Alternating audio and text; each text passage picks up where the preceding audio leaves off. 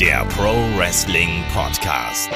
Ja, hallo und herzlich willkommen zu Headlock, dem Pro Wrestling Podcast, Ausgabe 411. Heute mit dem Rückblick auf den WWE SummerSlam 2021. Mein Name ist Olaf Bleich, ich bin euer Host.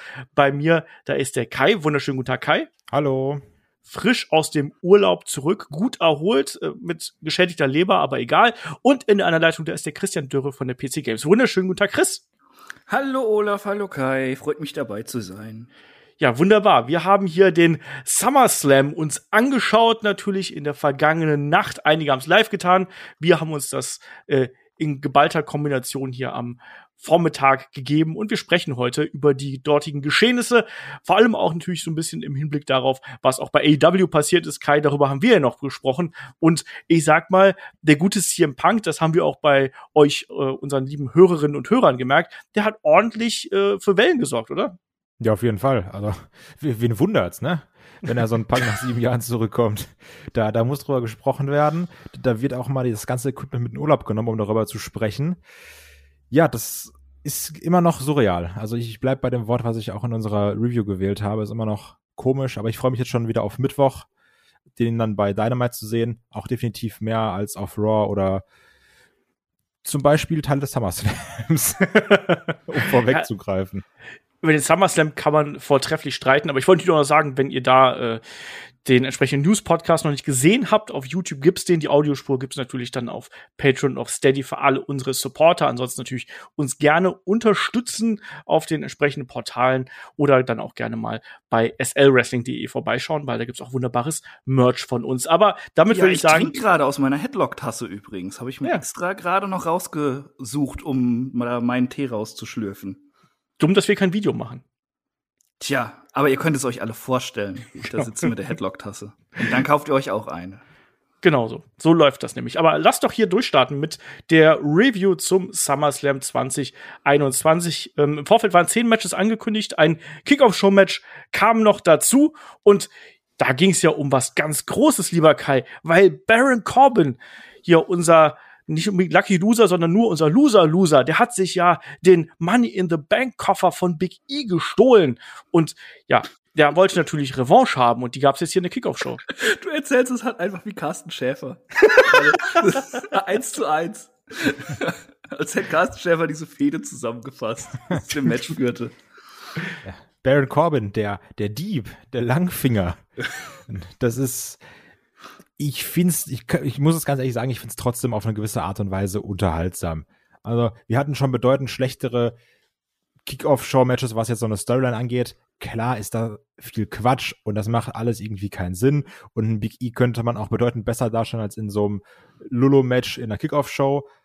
Aber Baron Corbin macht momentan immer noch in seiner Rolle Spaß so den, so ein bisschen als Verlierer dazu sehen. Ich finde, er spielt es auch ganz witzig weiterhin, auch wenn er da so mit dem Koffer zum Ring kommt, den er ja. eng umschlungen hält. Das ist schon unterhaltsam. Also das, das, das muss ich dann doch auch zugeben das Match war ja auch eigentlich ein besserer Squash, wenn man ehrlich ist. Ne? Klar, am Anfang Klar. hat Baron Corbin so ein bisschen Offense ins Ziel gebracht, äh, hat dann auch versucht, hier nach einem verpassten Splash aufs Apron ähm, den Countout-Victory irgendwo mitzunehmen. Dann bis zum Deep Six hat er es geschafft in seinem Arsenal, aber dann ist irgendwann ähm, Big E zurückgekommen. Und sobald der in die Offense gekommen ist, hat Corbin auch versucht, erneut zu flüchten, hat sich einen Koffer geschnappt und dann gab es dann noch das Comeback von Big E, der hat mir den Weg abgeschnitten. Irgendwann gab es ein Spear durch die Seile und dann irgendwie das Big Ending. Chris, das war eigentlich eine eindeutige Angelegenheit, aber zumindest so eine kleine Midcard-Fehde, die wir hier gehabt haben. Ja, es war ganz nett. Also, so, also hat schon Lust gemacht, dann weiterzuschauen, fand ich jetzt. Äh, ich stimme Kai auch zu, also Baron Corbin ist mir in anderer Funktion schon weitaus mehr auf den Sack gegangen als jetzt. Äh, da kann ich ein bisschen über sein Elend lachen. Das, das lenkt mich von meinem eigenen Elend ab. Das ist schon mal ganz schön. Äh, was man noch sagen muss, der Spear sah nicht so gut aus. Ne? Also ich glaube, da ist Big E auch nicht so, so schön aufgekommen. Der sieht immer gefährlich aus. Nach, ja, aber, aber diesmal, er ist halt mehr so runtergefallen dabei. Das, mhm. das äh, sah nicht so, so geschmeidig aus, aber ja, konnte man so machen, war ganz nett. Äh, Big E hat jetzt doch relativ schnell den Koffer wiederbekommen. Ähm, ich, ich muss auch dazu sagen, ich bin ganz froh, dass wir daraus keine große Storyline bekommen ja. haben, sondern es ging jetzt zwei Wochen oder so für den kleinen Aufbau, den wir jetzt hier gehabt haben, auch damit man Big E zumindest noch mal am SummerSlam-Wochenende hier zu sehen bekommt. Das war okay, das waren sechseinhalb Minuten. Hm. Also hätte man das auch irgendwo bei SmackDown bringen können, ja, aber Kickoff-Show ist Kickoff-Show und das war da ganz. Brauchst du auch was für, ne? Ja, eben. Ja. Was willst du da sonst hinstellen, ja? ja Alexa könntest, Bliss gegen Eva Marie zum Beispiel. Du könntest auch zum Beispiel nach dem Match nochmal an den Ring äh, Logan Paul stellen. Oh ja. Boah, und dich ey. darüber freuen. Und wenn ich mich nicht irre, ist er doch jetzt auch für Raw angekündigt. Da freuen wir uns natürlich auch. Und dann nochmal auch von mir schöne Grüße. Wunderbar, ja. Ganz ähm, aber Mensch.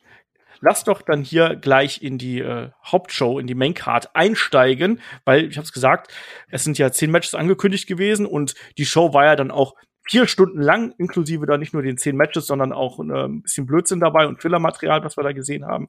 Also eine große Show, auch vor allem vor prall gefüllten Rängen im Allegiant Stadium in Las Vegas, Nevada, über 50.000 Zuschauer. Mhm. Und da muss ich dich erstmal fragen, Chris, wie hat dir hier die Aufmachung der Halle gefallen, so insgesamt? Es war erstmal ja relativ hell draußen, äh, beziehungsweise nicht draußen, ist ja überdacht gewesen, aber trotzdem kam ja Sonnenlicht rein. Ähm, wie hat dir hier die, äh, die Präsentation gefallen? Ja, schwierig. Also e, erstmal ist es halt wohl der, der größte Superspreader-Event des Sommers, kann man schon mal sagen. Ähm, so, so richtig Abstand und so ist da nicht. Äh, auch viele ohne Maske. Finde ich immer ein bisschen fragwürdig, aber Wrestling mit Fans macht natürlich trotzdem viel mehr Spaß. Deshalb, ja, ist man immer in so einem inneren Konflikt, weil eigentlich find, findet man es ja doch geil.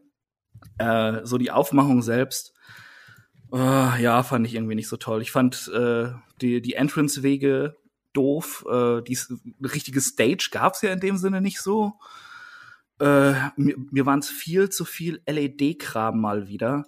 Damit übertreiben sie es dann immer diese CGI-Einblendung noch. Das, das, äh, ich weiß nicht, das wirkt teilweise einfach überfrachtet wie so ein Fiebertraum und ähm, bisschen weniger wäre mehr gewesen. Eine, eine schöne große Stage und dann auf ein paar LEDs verzichten, hätte mir besser gefallen. Kai, wie siehst du das?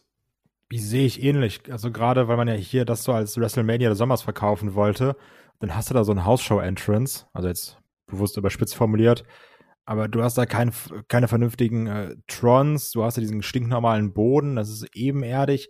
Ja, natürlich liegt daran, dass dahinter nochmal Leute sitzen. Ich mag aber generell nicht diese Aufmachung von, von Stadien.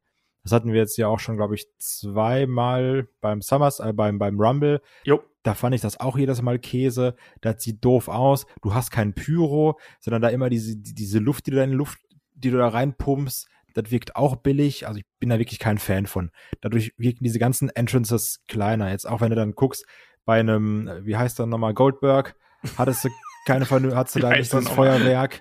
Wenn da Brock Lesnar wieder kurz ausrastet, hast du kein Feuerwerk. Also vieles wirkte da doof und irgendwie klein und nicht groß, so WrestleMania SummerSlam mäßig. Ja, da bin ich bei dir. Ich fand es auch manchmal ein bisschen merkwürdig, wenn die Wrestler einfach mal im Entrance stehen geblieben sind und irgendwie haben sie ein bisschen drauf gewartet, was da, was da passiert. Das war nicht alles so richtig geil. Also zum Beispiel, was, was ich sehr mochte, war den, der Edge Entrance, den wir gesehen haben dann das mit stimmt. dem Root-Ding ja. und so. Ähm, lass trotzdem mal hier Richtung ähm, Card kommen. Der Opening Contest war das Match um die Raw Tag Team Championship zwischen Team RK Bro und AJ Styles und Omos den amtierenden Champions. Ähm, Riddle und Orton haben den Entrance zusammen gemacht. Riddle kam zuerst raus und hat dann auf Randy Orton gewartet. Ähm, es wurde mitgesungen. Riddle hat auch das passende Schlangen-Outfit getragen irgendwo. Ähm, und ja, AJ Omos eh als Tag-Team in Anführungsstrichen unterwegs gewesen. Und was ich ganz witzig fand, ich weiß nicht, ob es euch aufgefallen ist, dass ja beide am Anfang, also beide Teams am Anfang so ein bisschen ähm, die Tag Team Manöver auch ausgepackt haben, für mich so gefühlt, um zu unterstreichen, hey, wir sind auch echte Tag Teams, die wir hier gehabt haben, ne? Also Riddle und Orton mit diesem ja assisted ähm, Twisting äh, Suplex, den wir äh, Twisting Press quasi ähm, gegen Centron, genau, ähm, auf Styles und bei ähm, äh, Styles und Omus war es ja dann im späteren Verlauf ja dieser ja, Assisted Tornado DDT einmal über Omus hinweg, was nicht ganz so funktioniert hat, muss man dazu sagen. Ähm, Kai, wie hat dir der Start ins Match gefallen? Ich mochte es, weil es ein sehr schneller Start war. Also du hast ja dann direkt Randy Orton und AJ gehabt, die sich auch vor Oma hauen. Ich, ich habe ehrlich gesagt auch darauf gewartet, dass das Match langsamer losgeht und dass dann die Crowd für CM Punk chantet. Weil ich habe damit ganz gerechnet. ja. deswegen aber generell wenig CM Punk Chats, oder? Also, oder gar ja, keine sogar? Fand ich auch gut. Das, ja. das, muss dann auch nicht sein. Ja, aber ich hatte damit gerechnet. Man, man geht ja auch in so eine Veranstaltung, um da Spaß zu haben und nicht um sie kaputt zu machen. Ja, du kennst ja Wrestling. Dafür sorgt WWE ja auch schon selbst. Ja, ja klar kenne ich Wrestling-Fans. Ja. Aber also, ich habe es also auch befürchtet, ja. ja. Und dann dachte ich, vielleicht fangst du deswegen extra schnell an, um dann nicht viel Luft zu lassen. Aber mir hat's gut gefallen. Hab dann aber gemerkt, es lag anscheinend daran, dass das Match hier ein ziemlicher Sprint war, wenn du auf die Zeit guckst. Ja. Weil mit sieben Minuten und dann noch ein paar Tag-Aktionen, dann muss dann natürlich nochmal jeder gegen jeden kämpfen im Match.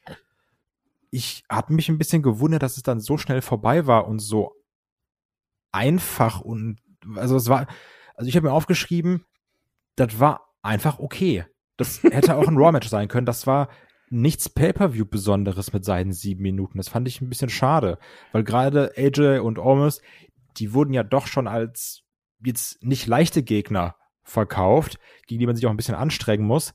Aber dann hast du hier sieben Minuten, ein AKO vorbei. Das fand ich ein bisschen schade, wenn ich ehrlich bin.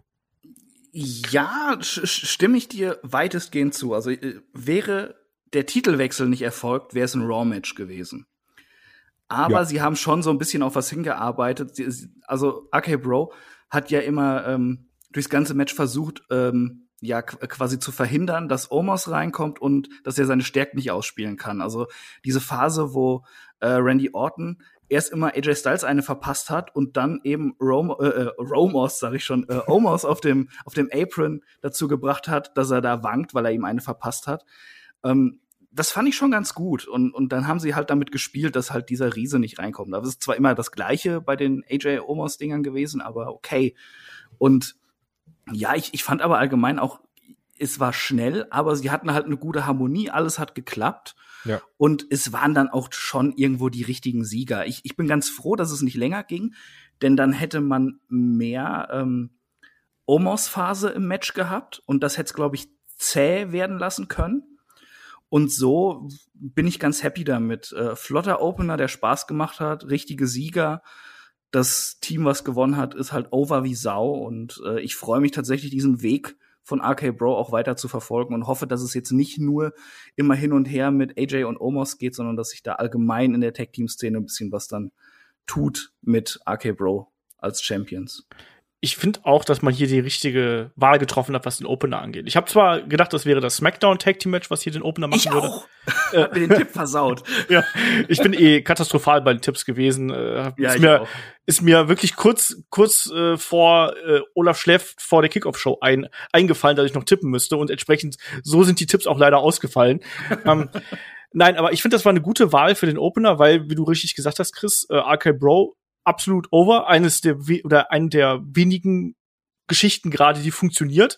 Und ähm, ich bin aber auch auf Seiten von von Kai ein bisschen, weil mir hat so ein bisschen die Spannung innerhalb des Matches gefehlt. Eben dadurch, dass so ein schnelles Tempo da gewesen ist, ähm, hat man zum Beispiel die Isolationsphase von Riddle, die war viel zu kurz in meinen Augen, dafür, dass Riddle dann so nach dreieinhalb Aktionen schon über den Boden gekrochen ist, um hier den Hot Tag zu Randy Orton zu machen. Das hat mir ein bisschen gefehlt. Mir hat ein bisschen diese klassische, das klassische Heelwork hier gefehlt. Aber ansonsten, ähm, auch gerade was dann so das, die Schlussphase angeht, was ich sehr mochte, um eine Kai-Formulierung zu verwenden, war dieser äh, Moonsault DDT von äh, äh, AJ Styles nach draußen gegen Riddle und dann eben auch diese Konterphase, die wir da zwischen äh, Randy Orton und AJ Styles kurz gesehen haben, die dann ähm, zum Abschluss im äh, RKO mündete also als Opener war das in Ordnung und es war hier eben nicht im Vergleich zu dem Titelgewinn von AJ Styles und Omos, es war hier nicht die AJ Styles und Omos Show, sondern es ging hier darum, RK Bro zu präsentieren. Das ist die heiße Storyline momentan.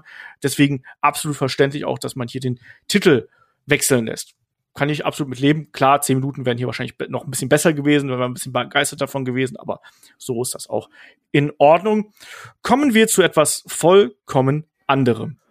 dem, dem zweiten Match des Abends, ähm, Alexa Bliss, begleitet von Lilly gegen Eva Marie, natürlich mit Doudrop, die hier auch im Wrestling-Gear zugegen gewesen ist. Und ja, Kai, wir haben im Vorfeld schon nicht so viel von diesem Match erwartet, aber das hat's dann auch gehalten.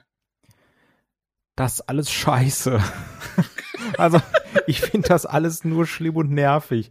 Das macht wirklich keinen Spaß, sich anzusehen die, also auch, ja, Alexa Bliss spielt das ja immer noch gut, aber das, was sie da spielt, gefällt mir einfach nicht. Ich habe damit wirklich extrem wenig Spaß. Eva Marie, das, auch das In-Ring-Work von beiden, das wirkte so, als, als, oh, keine, als würden sie immer versuchen, auf Watte zu fallen. Also langsame Bums und kein, kein wirklicher Saft dahinter bei Aktion. Dann das mit Lilly da im Match, dass dann die Puppe geohrfeigt wird. Das ging ja wohl auch zu weit, ja. Ja, das sowieso. Gewalt gegen Puppen sind wir gar nicht für. Also, dann Alexa Bliss wird sauer, Doudrop da so äh, passiv-aggressiv nebendran am Stehen. Das, das alles nicht gut. Das macht wirklich ganz, ganz doll keinen Spaß. Ja, das hat, also wrestlerisch war das gar nichts. Ich glaube, da müssen wir hier nicht lange diskutieren. Ähm, die Storyline auch mit der Geschichte, die du gerade angesprochen hast, dass Lily geohrfeigt wird, das sorgt dafür, dass Alexa Bliss komplett durchdreht und dann quasi hier schon den Schluss, Schlussspurt ansetzt. Auch das war merkwürdig. Dann auch bei dem Twisted Bliss, wo du genau gesehen hast, dass Eva Marie falsch positioniert ist, dass sie viel zu dicht in der Ringecke liegt.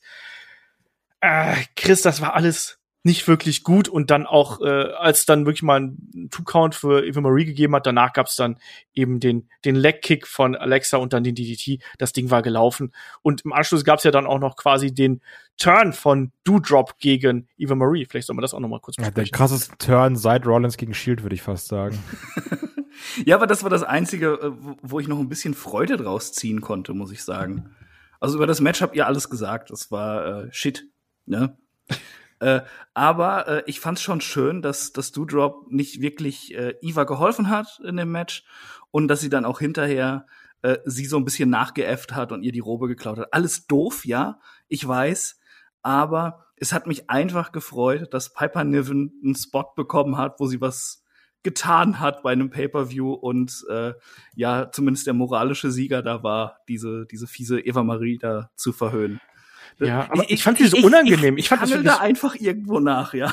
Ich, ich, ich mag, ich mag Piper Niven ja auch, ähm, Viper aus früheren Zeiten, ne, und so, aber, aber irgendwie fand ich die auch so unangenehm overacted in dem, was sie Abs getan hat. Das ja, natürlich, das passt überhaupt nicht zu ihr.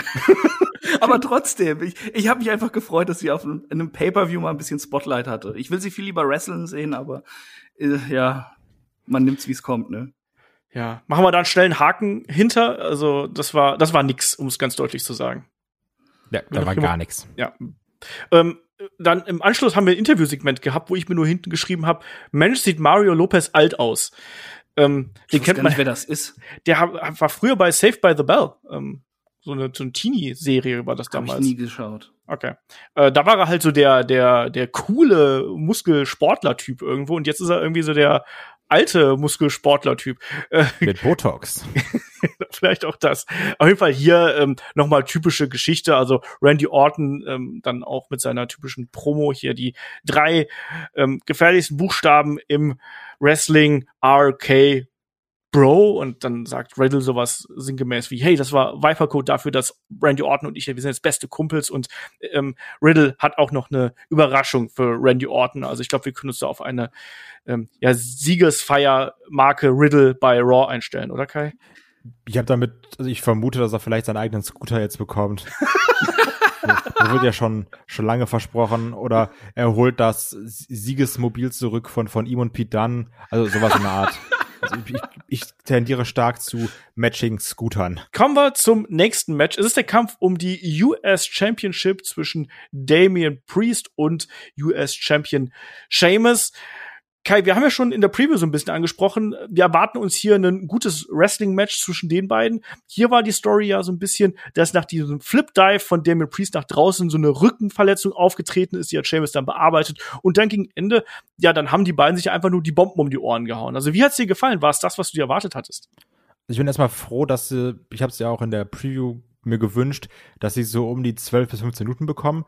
Die haben sie auch bekommen, das finde ich erstmal gut. Ich habe ein bisschen gebraucht, um, um ins Match reinzukommen. Das hat man auch bei der Crowd gemerkt, fand ja. ich. Dass er so ein bisschen gebraucht hat. Dann irgendwann kam die Sache mit dem Rücken, die du angesprochen hast. Was für mich ein Turning Point im Match war, war dieser Slingshot nach draußen. Also, wo ähm, Damien Priest einen Move ansetzen wollte, Sheamus dann, genau, diesen, diesen äh, Chokeslam, glaube ich, wo äh, Sheamus auf den Seilen steht und Sheamus dann aber kontert, indem er nach draußen springt und dann ähm, den Kopf von Priest auf Seil zieht. Mhm. Das war für mich so ein Sling, äh, so ein ähm, Turning Point, wo es danach spannender wurde. Ab da kamen die größeren Moves, zum Beispiel dieser Chokeslam von Damien Priest, also dieser Sit-Down Chokeslam, der auch einen eigenen Namen hat, den ich gerade nicht weiß. Das hat mir gut gefallen. Dann ging es dann ja auch wieder ein bisschen um die Maske von Seamus, wo er dann zum Beispiel auch ein Headbutt damit zeigt, um sich so ein bisschen Vorteil zu holen. Also die zweite Hälfte hat mir bedeutend besser gefallen, weil du auch gemerkt hast, jetzt die Crowd langsam drin und Priest hat dann auch irgendwann mit der Crowd connected. Das fand ich ganz gut. Und ich hatte hiermit eigentlich viel Spaß. Das war das, was ich mir gewünscht habe. Ich freue mich sehr, dass Priest gewonnen hat. Darauf kann man aufbauen. Ich glaube, die Fehler der beiden wird noch lange nicht vorbei sein. Die werden jetzt sicherlich auch noch mal ein härteres Match bei Extreme Rules bekommen. Aber für die Midcard und für den US-Title hatte ich damit echt meinen Spaß ich habe witzigerweise einen anderen Punkt als Turning Point hier gesehen. Also ich habe auch so einen Turning Point im Match gehabt, wo das Publikum drin gewesen ist. Und das war diese Springboard-Aktion von Damien Priest, wo er in Seil gefedert ist, äh, quasi rückwärts wieder zurückgesprungen ist und Seamus mit dem eingesprungenen Knie ihn abfängt und das dann wirklich so einen äh, sehr knappen Two-Count gegeben hat. Das war so der mhm. Moment, wo ich gesagt habe, so, ui, jetzt, jetzt passiert hier plötzlich was. Chris, wie zufrieden bist du hier mit der Darstellung von Damien Priest? Äh, erstmal möchte ich dir zustimmen mit dem Turning Point. Das war bei mir auch der Fall. Okay. Ähm, ja, du äh, gar nicht. Ich, ich bin ich bin da gerade mit gar nichts zufrieden in der Sache. Äh, Damian Priest gibt mir im Main Roster tatsächlich nichts. Ich mochte ihn bei NXT sehr. Bei Raw das ist irgendwie null Connection. Keine Ahnung. Das das hat mir gar nichts gegeben bislang und auch jetzt dieses Match ähm, habe ich gehofft, dass Sheamus gewinnt, obwohl ich Damian Priest eigentlich mag. Ähm, und das Match selbst äh, fand ich eine ziemliche Enttäuschung. Ich fand, das hat sich zu lang irgendwie geschleppt. Äh, ja, die, die Bomben um die Ohren gehauen, da zum Schluss ein bisschen, aber es, was, ich fand es echt langweilig einfach, muss ich sagen.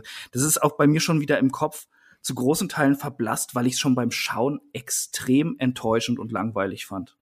Ah, ich finde das ich finde, du gehst da ein bisschen zu hart mit dem Match. Das äh, kann gut sein. Ich, ich, ich, ich habe mich einfach gelangweilt dabei. Das hat mir nichts gegeben. Ich glaube, das liegt auch einfach daran, dass ich null mit äh, Damian Priest momentan mitfieber, ja. Ähm, man hofft ja immer auf diese Comebacks, ja, wenn er da lange bearbeitet wird. Und das war da nicht der Fall. Ich dachte mir einfach so, ja, komm, jetzt mach mal einen Bro-Kick und dann ist vorbei hier.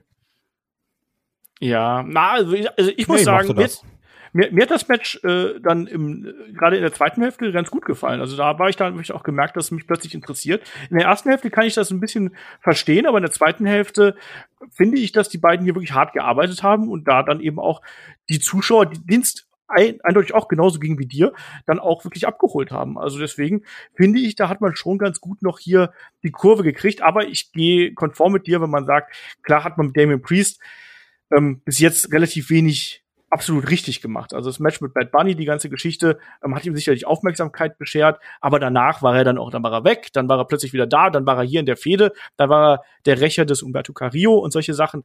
Ähm, ich hoffe, dass man jetzt hier in eine, in eine, Richtung geht, die interessanter wird. Was ich mochte, war die Tatsache, dass auch Seamus ein bisschen Submission Game hier zeigen konnte. Also erstmal, wo es dann so einen Ansatz zu Cloverleaf gegeben hat und dann ein Konter und dann nochmal ein Konter in den Heel Hook und daraus dann ja auch diese Sache mit der Maske ähm, resultiert ist, wo Damien Priest ihm die Maske von der Nase gerissen hat und dann wurde ja auch nonstop eigentlich das Gesicht bearbeitet. Es gab die Snake Eyes, es gab einen Spin Kick an den Kopf und dann den Reckoning und damit war das Ding dann eben auch gegessen. Und ich denke, wie Kai gerade schon gesagt hat, darauf wird man aufbauen in den kommenden Wochen und da dann eben ein entsprechendes Match.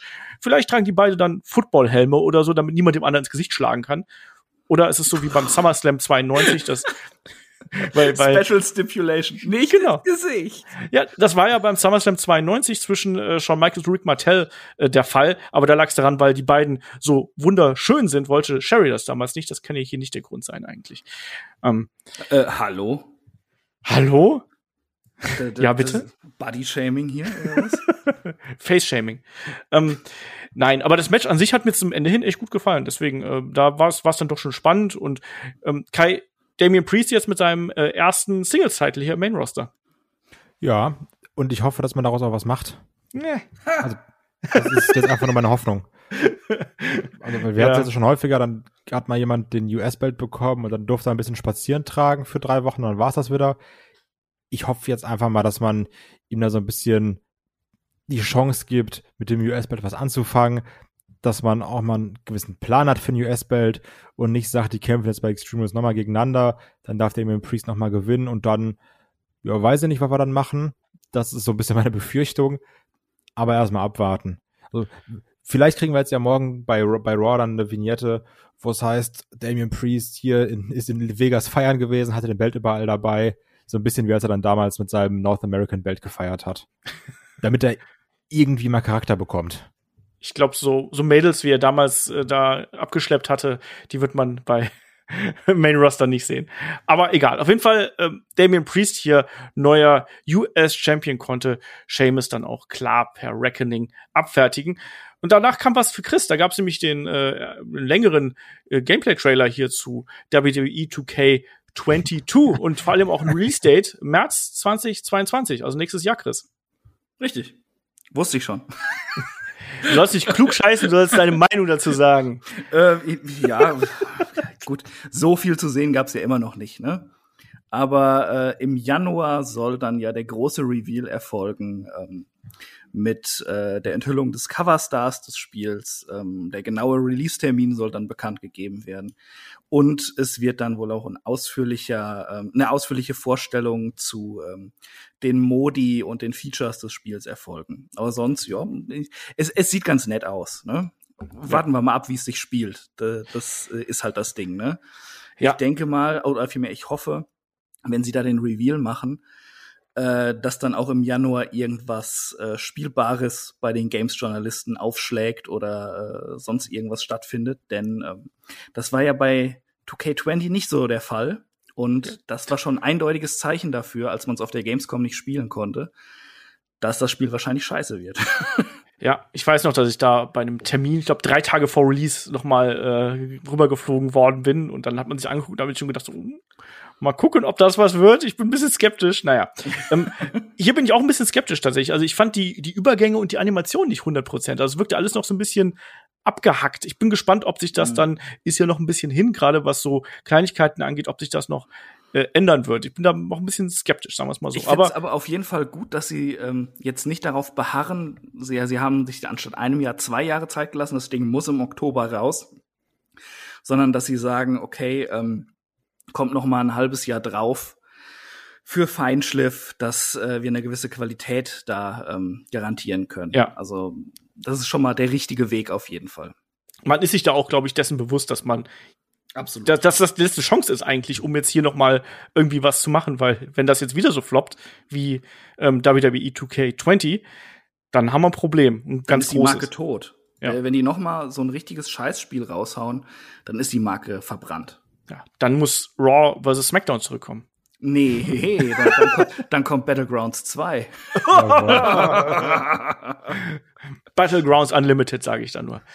Chris ist ähm, ihm aufgefallen, dass Olaf nie WWE sagt, sondern immer WWE wie so ein Baby. Nee, das ist mir nicht aufgefallen. Ja, Warum sagst du es nicht gemacht. einfach wie Ottmar Zittler? WWE. das wäre viel besser. Ja. Ich bin auch letztens darauf aufmerksam gemacht worden, dass ich immer erinnern sage und nicht erinnern. Auch ganz wichtig. Also, das ist halt mein ja, lern mal sprechen, Mensch. Nee, ja, scheiße. Verdammt. Du, du, sagst, du sagst ja auch Gürtel statt Gürtel. Ja, da ist kein CH drin. ich komme aus dem Rheinland, Mensch. ja, dann zieh da mal weg, dann geht das ja. wieder. Bin ich doch schon fast. Ähm, kommen wir zum nächsten Match um die Schmeckdown Tag Team Championships. Die WWE Schmeckdown. Hey, da, da, davor gab's noch einen Pep Talk von, von, von Ray zu seinem Sohn, ne? Richtig. Micho, concentrate to get the titles to a familia. Dann hat er gebrannt, der Junge. Genau, also Match um die SmackDown Tag Team Championships zwischen den amtierenden Champions, den Usos, Jimmy und Jay, und die treffen auf Ray und Dominic Mysterio. Die Feder haben wir jetzt ja auch schon die vergangenen Wochen sehr ausgiebig bei SmackDown natürlich gesehen und ich sag mal, das war ein relativ formelhaftes Tag Team Match, was wir hier gesehen haben, mit einem Dominik, der relativ lang isoliert worden ist. Dann kam Ray irgendwann rein, hat den Hot Tag gemacht, der hat dann äh, aufgeräumt und am Ende waren es aber trotzdem die Usos, die dann dank besserem Teamwork hier den Sieg davontragen konnten. Erst gab's äh, Double Superkick, dann gab's den Uso Splash und dann war der Pinfall da und die Titelverteidigung vor allem.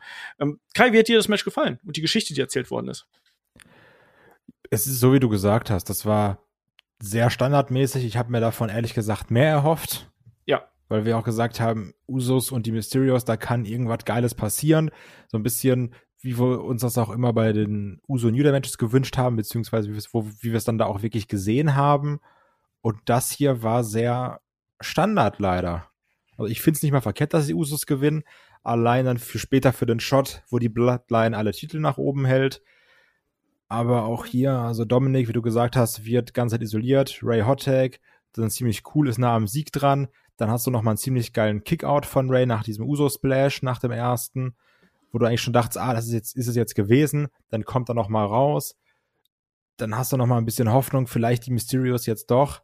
Aber dann wird Ray gegen Ende dann ziemlich konsequent lang gemacht mit dem doppelten Superkick, nochmal Uso-Splash. Ja, und das war's dann. Also, war jetzt kein schlechtes Match, aber ich habe mir viel mehr erhofft. Ja. Das zieht sich so ein bisschen durch die Card, oder? Da, das, das, sowieso. aber was ich witzig finde, ist, dass Dominic Ray immer Huckepack trägt. Jetzt stell dir mal vor, wir alle würden unsere Fedder Huckepack tragen. Das könnte ich jetzt zum Beispiel nicht. Nee, das finde ich immer ganz lustig. Aber das, ähm. das machen wir den große Headlock-Tag, wo wir alle kommen, so Vater-Sohn-Spiele, dann machen wir so ein Huckepack-Rennen, wie wir unsere Väter irgendwo hintragen müssen. ich möchte dir zustimmen, das war äh, enttäuschend. Ich habe mir auch mehr erwartet und erhofft von dem Match. Äh, an, sich so, okay, wenn sie jetzt die Titel nicht wechseln lassen wollen und es soll ein kurzes Match sein, ist dieser formelhafte Aufbau für mich noch irgendwie in Ordnung, auch wenn es einfach nur ein Smackdown-Match in dem Sinne war, wo ähm, auch gerade das hat mir gefallen, das möchte ich rausstellen. Die, die Usos waren halt richtig aggressive Dreckschweine. So will ich sie sehen. So machen die mir richtig Spaß. Ja. Ähm, was mir halt komplett gefehlt hat, war, dass diese Story weiterging, dieser Zwist bei, äh, bei den Mysterios, ja. Wo, wo Dominik halt immer so, so ein bisschen zu viel wollte und dadurch verkackt hat. Wo er jetzt auch noch bei, äh, bei SmackDown schummeln wollte und so.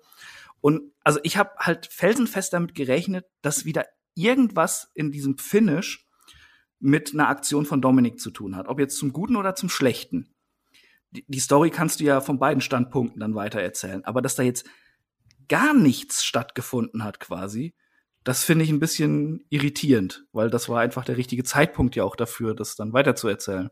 Sonst ist ja. es ja blöd, bei SmackDown da jetzt wieder anzusetzen. Wo willst du da ansetzen? Beim Pay-Per-View ist ja nichts passiert in der Hinsicht. Ja, sie haben verloren. Ja, aber, aber da gibt's ja jetzt nicht so den großen Grund für, ja. Also die Usos waren einfach besser. Ja. Ja, Deshalb, aber vielleicht, also ich glaube, man will das auch ein bisschen nee. strecken, so ist mein Eindruck. Man will da vielleicht auch jetzt nicht gerade bei Extreme Rules oder dann auch in Richtung Survivor Series noch was bringen. Ich glaube, dass man diese Geschichte so ein bisschen unterschwelliger immer mal wieder einbaut und dann eher Richtung Rumble. Ich meine, das ist ja zum Beispiel auch ein Event, wo man sagen kann, wenn die beiden im Rumble-Match sind, da kann man ja tatsächlich so ein bisschen offensiver auch mal zeigen, dass Dominic gegen Ray aufbegehrt und dann ich will ja immer noch so eine Art Eddie gegen Ray Reloaded haben mit Dominic gegen Ray dann eben bei einer WrestleMania. Aber du willst das bis Ende Januar ziehen, diese Story, ja. dass da so ein Zwist zwischen ist? Ich, ich will sogar bis WrestleMania ziehen. Ich, ich erinnere, äh, ich erinnere dich an unsere Preview zu WrestleMania, wo wir beide gehofft haben, dass da schon irgendwas passiert. ja. ja. Und, und hier, jetzt haben sie halt mal angefangen, was zu erzählen. Stopp, nehmen das raus und wollen dann aber wieder da ansetzen. Das ist kein Storytelling. Ich, äh, ich habe es schon in der Preview gesagt und ich gehe auch stark davon aus, dass es so kommen wird die werden das irgendwann also minimal mal aufgreifen, aber ich gehe wirklich davon aus, das wird nicht so eine große Rolle spielen, bis sie dann irgendwann sagen, ach ja, jetzt brauchen wir's, jetzt ist Januar. Also, ja, aber das, wie gesagt, das ist halt richtig schlechtes Storytelling. Das war, gut ist es nicht, ne? Nee. Muss aber mal gucken, wie sie es aufdröseln, finde ich. Also ist natürlich jetzt auch dann auf lang, sehr, sehr lange Sicht wenn man da trotzdem irgendwie schafft, so ein paar Spitzen reinzubauen, wäre das nett. Wenn das einfach nur so vor sich hin dümpelt und man immer nur wieder so ein, so ein Alibi-Knochen hinwirft, glaube ich, dann ist es schlechtes Storytelling. Was es dann wird, muss man sehen. Ja, also ich meine, du hättest ja jetzt auch keinen Grund gehabt, damit jetzt schon anzufangen, dann, wenn du die Story nicht weiter erzählen willst. Ja, ja, ja. Es ergibt halt keinen Sinn. Ja, aber da, dann lass Dominic Mysterio weiterhin charakterloser Sohn bleiben mit einer ja, komischen aber er gewinnt Kapuze. doch dadurch ein bisschen an Charakter dazu, oder? Ja, aber wo hat er denn jetzt den Charakter? Ja, so ist ein ja bisschen. gekommen. Es ist doch nichts gefolgt. Ja, aber so ein bisschen doch, also ein bisschen aufmüpfig und so ein bisschen hier, ich habe ja schon was erreicht und so. Ach komm, da war doch jetzt nichts zu sehen. Ja, so, äh, nee, im Da Ring nicht. Ja, eben, da, da hat er gerade nichts auch, auch bei der Promo vorher war ja auch nichts. Da hätte er ja auch sagen können, so, ja komm, Vater, hier, jetzt reg dich mal wieder ab, ich weiß schon, worum es geht, ja. Aber- dann, dann hätten sie ja im Ring nichts machen müssen. Aber es, es gab nichts. Rein gar nichts. Das stimmt. Aber du kennst doch Diskussionen mit Vätern, wenn man dann einfach gar keinen Bock hat, als Sohn mit seinem Vater diskutieren und man einfach nur sagt, ja, ja, du hast recht. ja, aber komm, so war das bei dieser Promo nicht. ja? Und danach trägst du einen Huckepack. Genau das. Eben. Er, er war halt der alte Rey Myster äh, ähm, Dominic Mysterio von vor ein paar Wochen, wo da noch nix so in die Richtung ging wieder. Ja. Das liegt aber auch vielleicht daran, und damit will ich ihn jetzt nicht dissen, er ist halt kein guter Schauspieler. Ne? Das merkt man halt an vielen Stellen, wie er, wenn er Sachen verkaufen soll. Ich hoffe halt auch, dass das noch wird irgendwo. Ich meine, der ist noch jung, der ist noch nicht so ja. lange dabei, also Er ist aber viel zu früh ins Main Roster gekommen, sind wir doch mal ehrlich. ja, Performance auch. Center hätte ihm sehr gut getan, noch eine ganze Zeit. Ja, deswegen, ich glaube, das ist auch einer von denen, die einfach on the road quasi lernen. Und das ist dann manchmal auch eben ein bisschen rumpelig, glaube ich. Also, das wird nicht ganz so einfach sein, ihn da wirklich in diese, ja, auch Entertainer-Schiene, Schauspielerschiene damit reinzubringen. Und, se also, selbst Rey Mysterio ist ja, ja keine Leuchte, wenn man ehrlich ist. Also, Das war. Was? Was? Also dieser Pep Talk war doch wieder fantastisch. ähm, auf jeden Fall hier verteidigen die. Usos ihre Titel. Ähm, solides Tag-Match, so würde ich einfach mal sagen. Aber es war eben, es hätte mehr sein können, weil alle vier Beteiligten können einfach mehr als das, was jetzt hier passiert ist. Das war ähm, ordentlich, aber eben dann leider mehr auch nicht. Und wie gesagt, Storytelling ist auch ein bisschen auf der Strecke geblieben. Ähm, was mir im Verlauf des gesamten Events aufgefallen ist, ist diese Masse an Werbeclips. Ist euch das auch aufgefallen? Das ist ja wirklich geisteskrank, ne? ja. Also, ich habe, da habe ich letztens drüber nachgedacht, weil wir auch Watch-Alongs zu Events machen und jetzt auch zum Beispiel zu WrestleMania von, wa- was, vor fünf Jahren oder vor zehn Jahren? Ich weiß, vor zehn, ne? Und Mhm. da war noch nicht so viel. Und als ich das hier gesehen habe, das war ja komplett irre, dieses, diese Draft King-Piste da die ganze Zeit, ne? Und du hast Da ja, waren halt wirklich komplette Werbeblocks drin. also wie, ne? aber auch komplette Spots, dann hast du wieder Kofi da für dieses, was ist es, Verizon, keine Ahnung. Dann hast du diese Cashback-Kacke da zum 100.000. Mal. Also das ist ja wirklich eine, du, teilweise nach dem ersten Match, ich glaube, da waren drei Werbespots hintereinander ohne Pause. Und ich zahle für das Network. Also, ich finde es auch frech. Also, äh, dass man da so viel Werbung einbaut und da so auch den, den Fluss aus der Show nimmt. Und ich glaube, ohne Werbung wäre die Show wahrscheinlich auch nur, ich sag mal, drei Stunden 30 gewesen oder Ja, drei locker. Stunden 20 oder so. Locker. Definitiv. Ja, aber gut, die WWE braucht das Geld halt, ne? Ja, Sie haben ja keinen Saudi, die. ja, doch. Hallo? Ach, Ja. ach, ja der Olaf. Ach, ach so. Ah, Ah, verdammt. alter Mann. Ja. Ähm, kommen wir zum nächsten Match, beziehungsweise zum nächsten Interview. Wir haben hier noch mal ein Interview-Segment mit äh, Tiffany Haddish, mit ähm, Damian Priest, und was kann die? äh, Schauspielerin. Ah, Okay, die fand ich richtig, richtig unangenehm. Ja, die hat auch den National Champion angekündigt. Ja, das habe ich auch nicht verstanden. Die ist halt großer Fan. Genau. Ja, ja, die ist, ähm, habt ihr das auch mitbekommen, dass es so viele Gerüchte gab, dass WWE versucht hat, irgendwelche Stars ranzuholen und mehrere Leute abgesagt haben, namentlich Mike Tyson und aber Ja. auch äh, Shaq? ja. Also läuft gut, dann kannst du ja lieber hier die alte da, die National Champion Tante nehmen. Genau. Find ich Und gut. äh, Olympiateilnehmer und sowas. Aber da was jetzt hier danach kam, war natürlich Rick Books und äh, King Nakamura, was einfach nur ein Musikskit gewesen ist. Ich habe gedacht, da käme jetzt noch irgendwas, so, ein- so ein impromptu Match oder sonst irgendwas, sondern es war einfach nur auch gefühlt wie ein Werbebreak, oder Chris? Ja, äh, ich weiß halt auch nicht, was das soll. Pinkelpause? Äh, und, ja, wa- wa- was weiß ich. Äh, Hat halt einfach nicht gebraucht. Ähm, obwohl ich Nakamura und Rick Books mag, aber natürlich muss äh, dieser Lackaffe Pat McAfee dann auch wieder aufs Kommentatorenpult steigen und mitmachen wie jedes Mal. Man kennt es, man kennt deine dumme Nummer, ey. Halt einfach die Fresse. Bleib Bin sitzen, ehrlich, ich fand das witzig. lern, ein, lern einfach mehr kommentieren, ja? Lern besser kommentieren. Das wär's mal.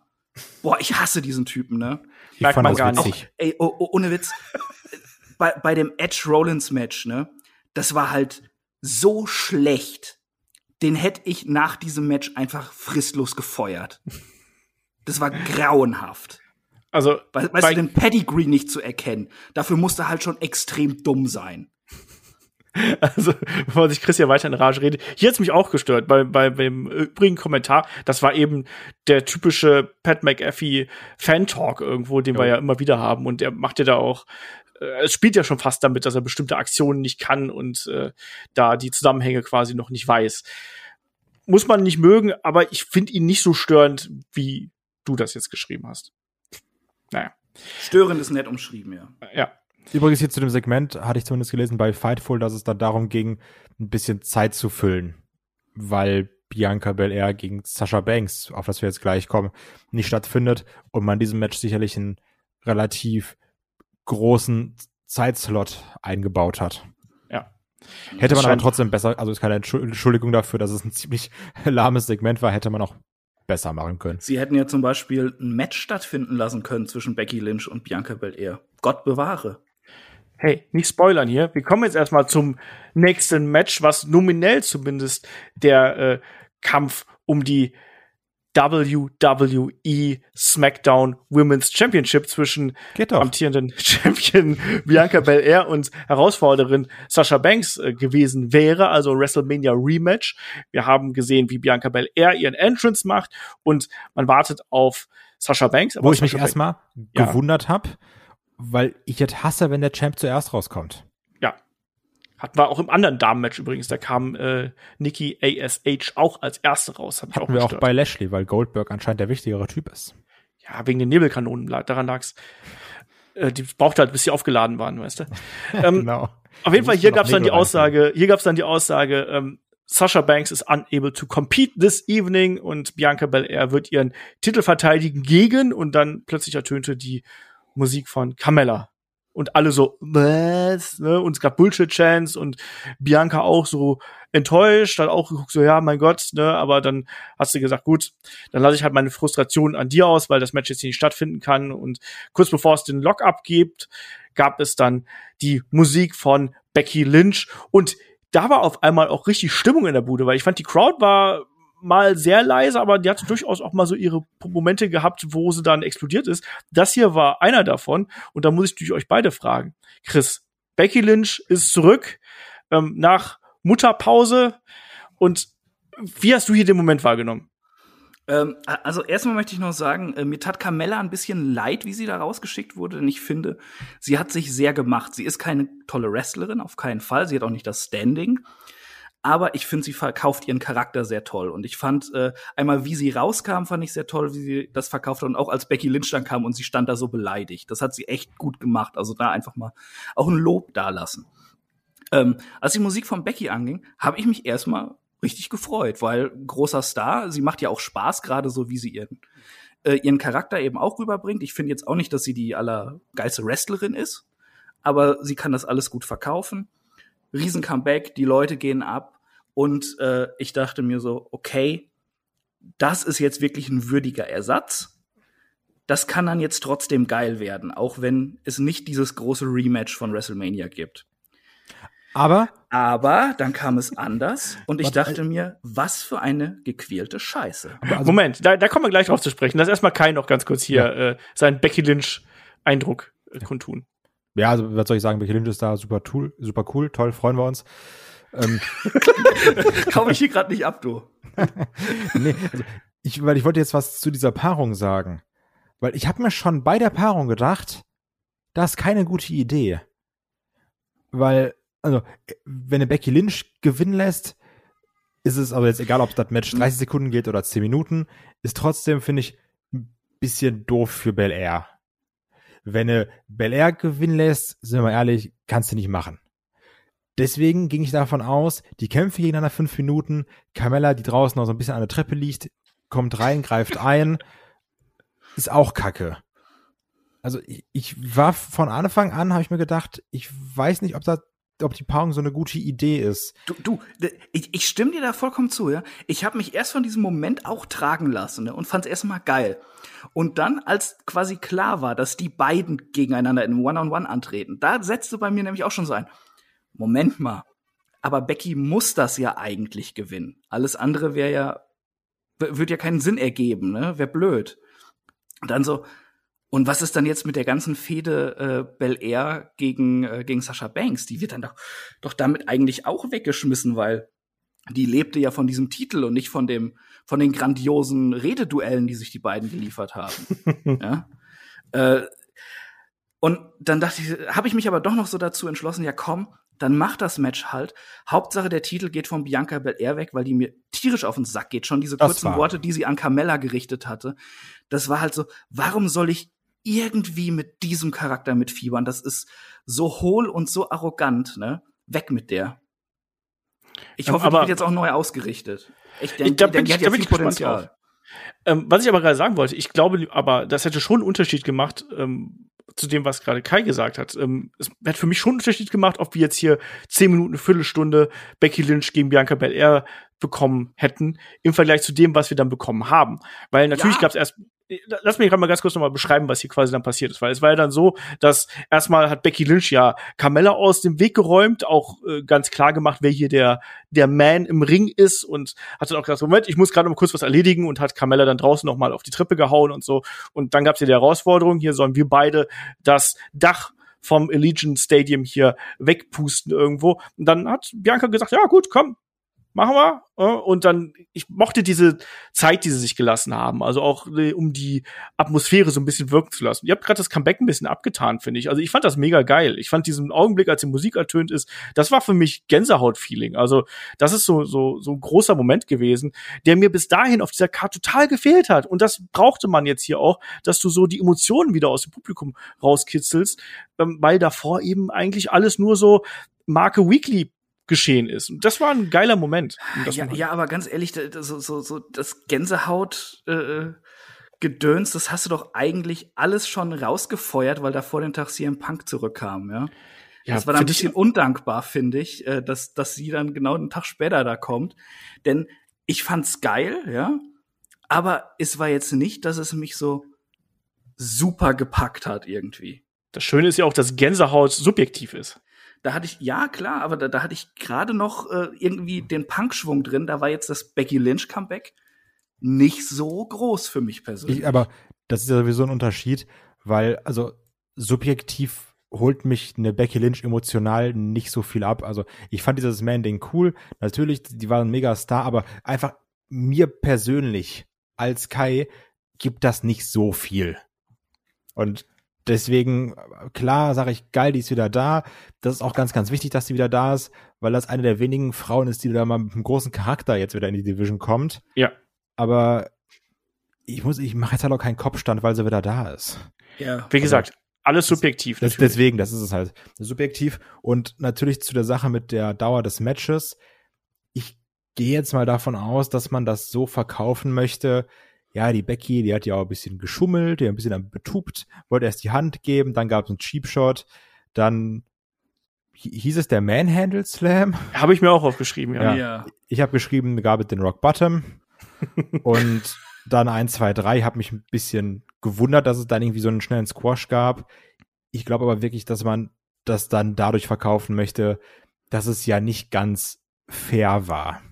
So, darüber können wir jetzt mal kurz quatschen, mm. weil es ist natürlich eine, äh, es war schon ein, ja, ein, ein dirtiest Player in the Game äh, Move irgendwo. Mit der Hand, Hand geben und dann gleichzeitig den Vorarm verpassen, daraus dann direkt den, die Aktion zeigen. Und dann auch nach nur einer einzigen Aktion, nach diesem Rock Bottom Manhandle Slam, was auch immer, dann hier der Sieg für Becky Lynch über Bianca Belair. Man hat Bianca jetzt wirklich lange aufgebaut. Rumble-Sieg, ähm, WrestleMania und so weiter und so fort. Und Chris, hat man nicht damit diesen Aufbau erstmal in die Tonne getreten, weil die jetzt auch wieder so aussieht wie so ein dummes Mädchen, was sich A, erstmal überrumpeln lässt durch so ein Schulhoftrick irgendwie, hier komm, ich gebe dir die Hand und dann trete ich dir gleichzeitig vor Schienbein so ungefähr und dann nach einer Aktion hier schon die Segel streicht, weil sie halt so überrascht ist. Komplett, ja, ja, absolut. Das, das ist erstmal alles hinüber. Also ähm, die, dieser monatelange Aufbau, den haben sie gekillt dadurch. Ähm, sie, äh, das hat ja den Charakter immer ausgemacht, auch wenn das nicht gut geschrieben oder verkauft war, haben wir ja viel drüber gemeckert. Aber es hat ja ausgemacht, dass sie halt wirklich äh, diese Hindernisse, die ihr immer in den Weg gelegt wurden, dass sie die halt doch äh, immer genommen hat. Ne? Da ob das jetzt eine Sascha Banks war oder hinterher Herausforderungen. Ähm, sie hat immer alles gemeistert und das war ja auch so Teil ihrer Story, ja, dass sie sich selbst quasi aus ihr äh, mit an ihrem langen Zopf aus dem Sumpf immer zieht, ne? dass sie das früher schon getan hat, bevor sie Wrestlerin wurde und ähm, dann hat sie jetzt quasi auch äh, zum Teil diese Lücke gefüllt, die eine Becky Lynch hinterlassen hat. Der alte Star kommt zurück, haut quasi einmal zu und äh, ist der Sieger, weil er weit über dieser über diesem Worker steht, der jetzt eine ganze Zeit aufgebaut wird. Das ist halt wieder das billigste und schlechteste Booking, was die WWE so macht. Dann immer ein Alter kommt zurück, auch wenn Becky Lynch jetzt nicht uralt ist, ne? äh, und noch einige Jahre gut wresteln kann, aber äh, kommt zurück, zack, da wird irgendjemand, ein junger, aufstrebender Star wird dadurch dann ja in Anführungszeichen beerdigt. Das ist nicht gut. Man hätte sie diesen Move gebracht, ja, Becky Lynch. Äh, ich meine, sie hat ja schon immer diese Tweener-Züge mal da drin gehabt. Äh, und Bianca wäre dann wenigstens noch irgendwie ausgekickt, ja, bei zweieinhalb. Und wäre dann in das Match gekommen. Das wäre auch eine Story gewesen, ne? Da hättest du drauf aufbauen können, denn dieses Match hatte ja in dem Sinne keine Story, außer äh, zwei große äh, Frauenwrestler treffen da aufeinander. Die kannst du dann erzählen, das kannst du ja gut improvisieren, wo Sascha Banks jetzt nicht mitmachen kann bei diesem Match. Aber es war halt nichts. Es hat sich alles in Luft aufgelöst. Äh, Becky Lynch ist wieder da, hat den Champion. Und wie geht's jetzt weiter mit Bianca Belair? Die ist komplett beschädigt. Diese ganze Fehde mit Sascha Banks ist dadurch komplett beschädigt, weil der Titel jetzt fehlt. Ähm, also da hat man sich doch wieder selbst in eine Sackgasse eigentlich gebuckt mit dieser Entscheidung. Das ist eben auch die Frage. Also ich erwarte jetzt Becky ehrlich gesagt als Heel in dieser in dieser Fehde ähm, dass das hier schon ein angedeuteter Turn gewesen ist. Man hat auch gesehen, dass die Zuschauer längst nicht mehr so euphorisch reagiert haben wie bei ihrem äh, Return und bei ihrem Entrance hier nach dem Titelgewinn. Die Leute waren natürlich auch schockiert, aber ähm, Kai, man hat schon gemerkt, dass die Zuschauer da auch enttäuscht von gewesen sind, was da passiert ist. Ja, weil das ist ja das, was Chris auch gesagt hat. Die letzten Monate wurde uns ja erklärt und gezeigt und dargestellt, dass Bianca Belair hier King of Kotlet ist. Und dann verlierst du da und gegen Becky Lynch, was natürlich, ey, Becky Lynch, mega Star, müssen wir nicht drüber reden, aber das wirkt dann erstmal so, als wäre dieser Aufbau, den wir uns die letzten, lass es seit dem Rumble gewesen sein, angeguckt haben, dann jetzt erstmal wieder äh, den zweiten Platz einnimmt und egal ist. Und das ist so ein bisschen das Problem ist, was wir auch ganz häufig haben. So, du lässt dich auf einen Superstar ein, dann wird er fallen gelassen oder gefeuert oder taucht, weiß ich nicht, nicht mehr auf. Genau das, ne? Es ist ja nicht nur, äh, dass da äh, die WWE Zeit investiert hat in diesen Charakter. Ob wir jetzt Bianca Belair ganz toll fanden oder auch nicht, wir haben das Produkt geschaut und haben deshalb auch unsere Zeit investiert in diesen Charakter und sind diesen Weg mitgegangen. Und jetzt sagt WWE auf einmal, ja, habt ihr halt Pech gehabt, ne? Haben wir euch Lebenszeit geklaut. Also, also das geht ja gar nicht so. Und ich möchte hier widersprechen, Olf. Die Reaktion auf Becky Lynch zum Schluss, ich glaube, das hat ein ganz großes Stück damit zu tun, dass die Leute ein Match haben wollten und keins bekommen haben, dass deshalb die Reaktionen verhaltener waren. Ah, ich, ich glaube, da war auch ein bisschen Enttäuschung drin. Und ich glaube, dass da auch ein paar gedacht haben, so, huch, also klar wollten die ein Match haben. Das ist auch eine Enttäuschung, wenn du die beiden da im Ring stehen siehst. Du bist beim SummerSlam, einen der großen Pay-Per-Views im Jahr und du bekommst dann kein Match daraus. Das ist das eine.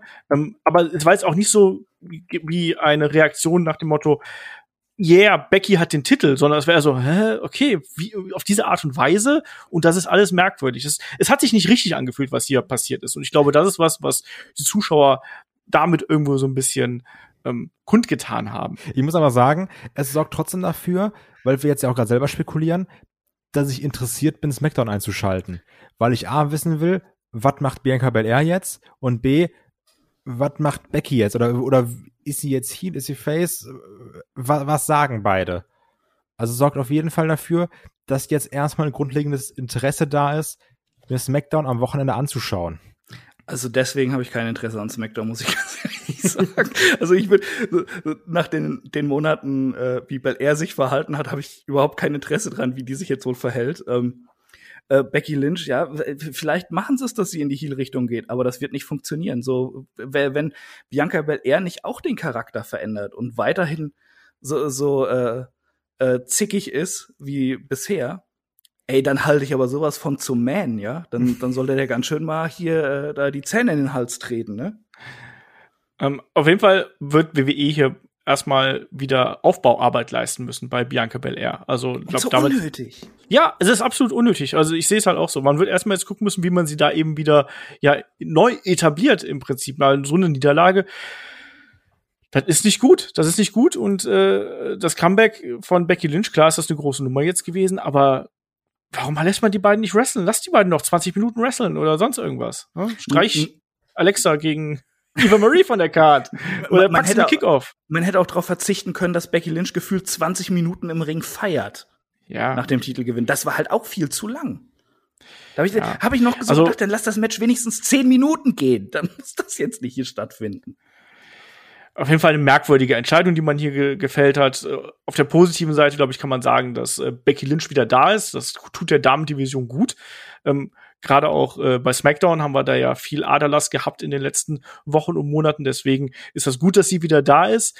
Äh, die andere Frage ist, was ist mit Sasha Banks? Da haben wir jetzt natürlich gar nicht groß drüber gesprochen, weil man weiß de facto noch nichts. Das heißt nur, dass sie nicht geklärt sein soll. Aber was genau mit ihr ist, das weiß man nicht. Und man hat wohl bei WWE die ganze Woche ja auch probiert, ähm, den Eindruck zu erwecken, dass dieses Match auf jeden Fall stattfinden würde. Es gab ja ähm, Matchabsagen der beiden und dann machten ja schon die ersten Gerüchte die Runde, oh, SummerSlam-Match in Gefahr. Dann hat man gesagt, nein, alles cool, alles easy, wird stattfinden.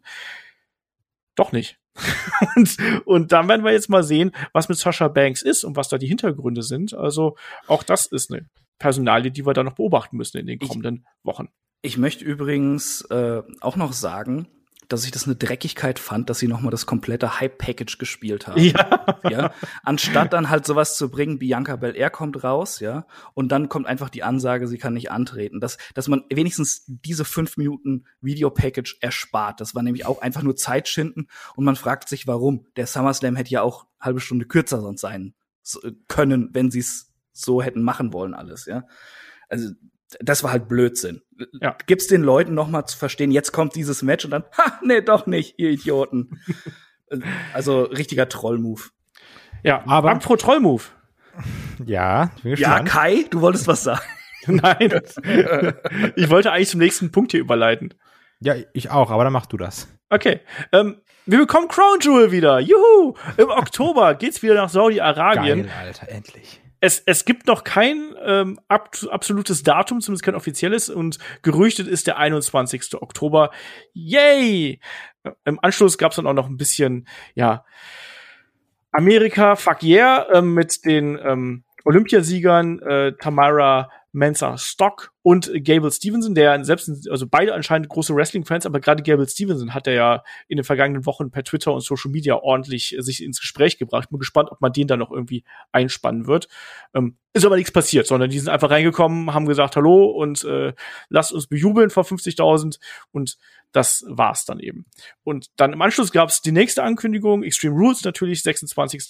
Ähm, September, damit wir es auch ja nicht vergessen. Und dann gab es endlich das nächste Match, auch hier wieder jede Menge Zeit, die gefüllt worden ist auf sehr unspektakuläre Art und Weise.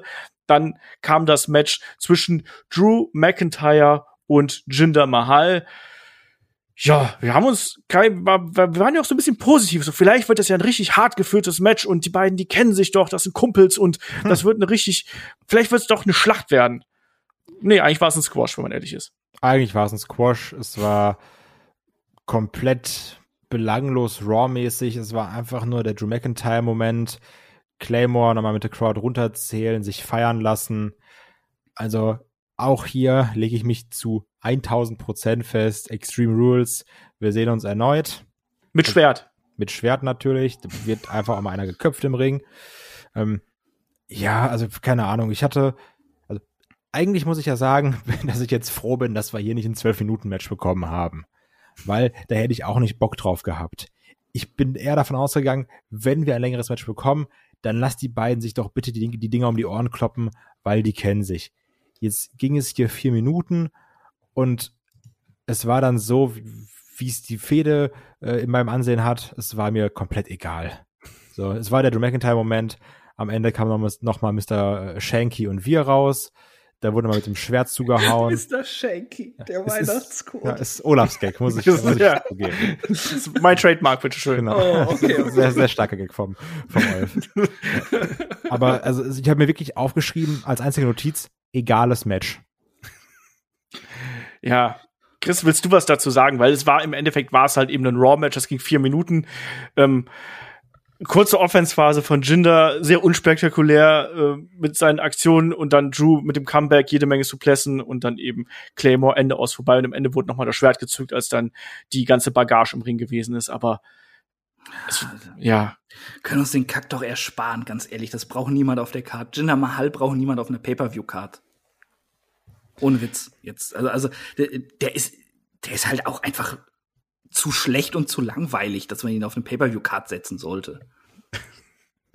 ja, auf jeden Fall nichts nichts Besonderes und äh, auch das, wie Kai schon sagt, also es war glaube ich die einzige Art und Weise, wie man jetzt hier noch Drew McIntyre ähm, auf die SummerSlam Card hieven wollte, ohne dass er im Titelgeschehen oder einer großen Fehde gewesen ist. Ja, aber Wo- kann ich auch drauf verzichten mit seinem komischen Schwert und, und irgendwelchen Schotten-Klischees. Das finde ich auch langweilig. Hätte ich lieber einen Kevin Owens auf der Card gehabt, muss ich ganz ehrlich sagen. Wir brauchen auch mehr animierte Schwerter, die fand ich auch, finde ich auch jedes Mal wieder wunderschön, die dann da am Entrance prangen. Naja, äh, nächstes Match auf der Card. Ähm, das Raw Women's Championship Match zwischen Champion Nikki Cross, beziehungsweise Nikki ASH natürlich, Rhea Ripley und Charlotte. Ja, wir haben ja auch überlegt, wie könnte das Ding hier ausgehen. Und im Endeffekt haben wir hier drei relativ klare Positionen gehabt. Charlotte war einmal mehr Charlotte, sehr dominant, die große Favoritin, die auch gerne beide Kontrahentinnen hier auseinandergenommen hat. Wir hatten Nikki ASH, die immer wieder die Momente gesucht hat für schnelle Aktionen, für Einroller, für ja, Flashpins und so weiter und so fort. Und Rhea Ripley, die äh, sich auch hier vor allem mit Charlotte messen wollte. Ähm, ich bin sehr unsicher, was dieses Match angeht. Also eigentlich war es qualitativ nicht schlecht, aber irgendwo hat es mich wieder gestört, dass weder Rhea Ripley noch Nikki ASH hier in irgendeiner Art und Weise profitiert haben, sondern dass am Ende erneut Charlotte Champion gewesen ist und nicht geworden ist. Und ich weiß, dass Chris wahrscheinlich da gleich abledern wird, deswegen frage ich erstmal Kai. Kai, ähm, wie hast du hier den Kampf gesehen? Genau, wie nämlich alle Hörer, Hörerinnen von Headlock wissen, bin ich ja hier der große Charlotte Flair Ultra. äh, Tattoo kommt bald.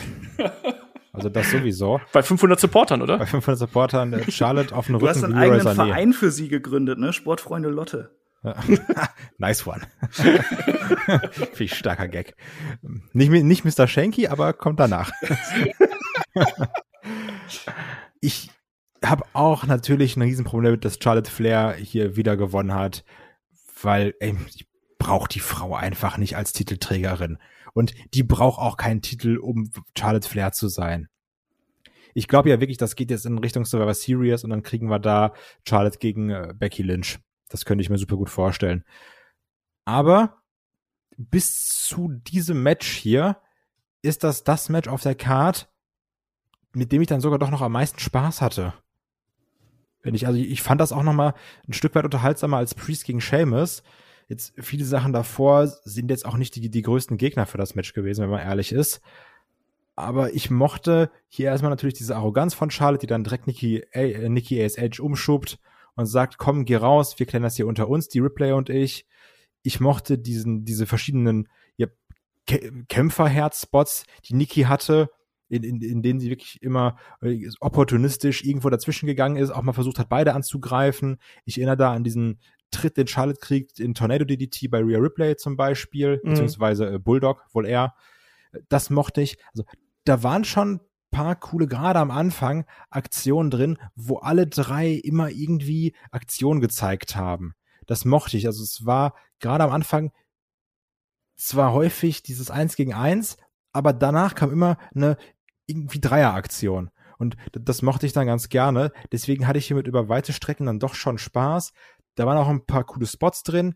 Dieser Corkscrew Moonsault war ein bisschen gefährlich. Ja, sehr nah an der Absperrung. Also, sehr, sehr nah an der Absperrung. Charlotte hat sogar noch die Absperrung leicht getroffen, wenn ich es richtig gesehen habe. Was mir gut gefallen halt, äh, hat, war einmal dieser Konter in den, ähm, der Figure Eight, diese Figure Eight Unterbrechung, wohl eher, von Nikki ASH, weil man das diesmal nicht wie sonst kameramäßig gut eingefangen hat, weil man nicht gesehen hat, wo Nikki ist und die dann einmal von oben gesp äh, gesprungen gekommen ist. Das mochte ich. Und der Figure Eight gegen Nikki sah auch extrem gut aus, fand ich. Also da, da war richtig Spannung drauf, das mochte ich.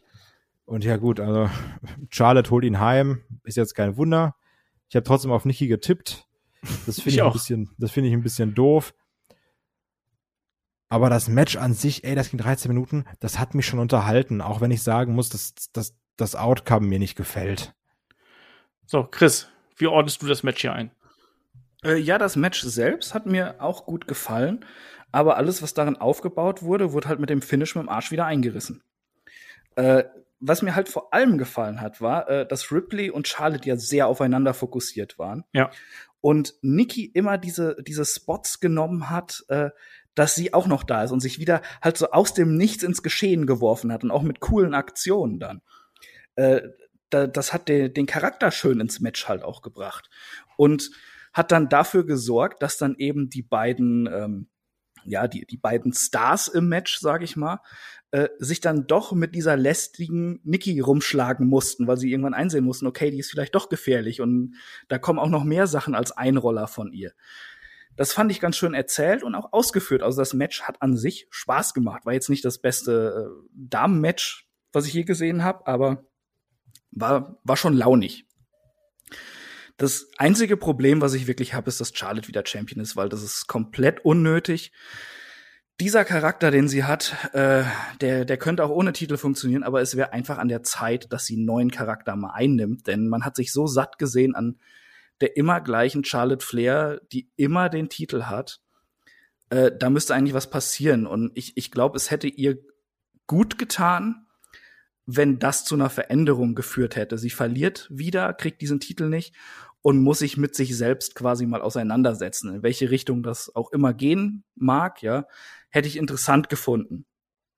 Passiert aber nicht. Wir bekommen denselben Mist wie immer. Und eine Rhea Ripley leidet auch jetzt darunter, weil, ja, was hat ihn jetzt für ein Standing irgendwie? Also so, so richtig angekommen ist die dann trotz äh, kurzzeitigem Titelgewinn ja auch nicht. Das ist und ja, Nikki hätte mal was draus machen können. Also ich glaube, die, dieses Gimmick funktioniert momentan. Das wird nicht über über zwei oder vielleicht gar ein Jahr funktionieren. Aber für die kurze Zeit, wo es funktioniert, dann sollte man es doch nutzen hat man damit auch irgendwie wieder so ein bisschen weggeschmissen. Denn das wäre eigentlich, dieses Match hatte genau die richtige Geschichte, um zu zeigen, dass sie eben doch dieser Superheld ist, der mithelf, äh, ähm, ähm, ach, Wortfindungsstörung, der, der, der mithalten kann, so, ja, in der Spitze. Und, und sich auch dieser Herausforderung stellt, wenn da eben die zwei größten Stars aus der Women's Division von Raw stehen. Aber ja, ist halt nicht so. Charlotte hat den Titel, machen wir weiter so wie immer in den letzten fünf Jahren oder was. Macht ja auch immer noch Spaß und ist spannend. Hey, die Frage ist, äh, wenn man es so wieder so macht wie immer, dann würde Charlotte jetzt innerhalb der nächsten, sag mal, 24 Stunden bis drei Wochen, vier Wochen äh, den Titel wieder verlieren, weil das, bis jetzt war es ja sehr oft so, dass Charlotte eigentlich keinen mhm. langen Title Run äh, bekommen hat. Ja, und dann gewinnt sie beim Pay-per-View wieder. Ne? Genau. Deswegen hat sie noch mehr. Muss, muss sie auf ihre 4000 Regentschaften kommen. Das ist, halt das ist einfach ätzend. Das ist halt so ein bisschen äh, schade eigentlich, weil wie gesagt, also eigentlich wäre hier mehr drin gewesen. Ich bin nach wie vor überhaupt nicht zufrieden mit dem Standing von Rhea Ripley. Ähm, ja. Also auch die, die, die Charakterdarstellung gefällt mir überhaupt nicht. Sie als Babyface klickt für mich gar nicht. Ähm, obwohl ich die die Frau ist toll, das ist eine tolle Wrestlerin, die hat Tonnen von Charisma. Das wird aber unter diesem äh, Lächeln, was sie da äh, zum Ring trägt, ja. das passt halt überhaupt nicht zu ihr. Das ja. ist ganz schlimm, ne? Der, der Entrance, da dachte ich, ja. da war ich schon direkt wieder raus. Also eigentlich hast du es ja, ihre Musik setzt ein, sie kommt raus, sie hat, hat ja wirklich einen besonderen Look auch, dann, dann äh, mit Nieten und was nicht alles behangen, kommt sie da und du denkst, das ist ein Badass und dann grinst sie da in ihrem, ja, ganz, ganz lausigen Clowns-Make-up, was sie da äh, drauf hatte beim ja. SummerSlam, grinst sie da, wer weiß wie, und du denkst, was ist denn jetzt los? Das passt einfach vorne und hinten nicht.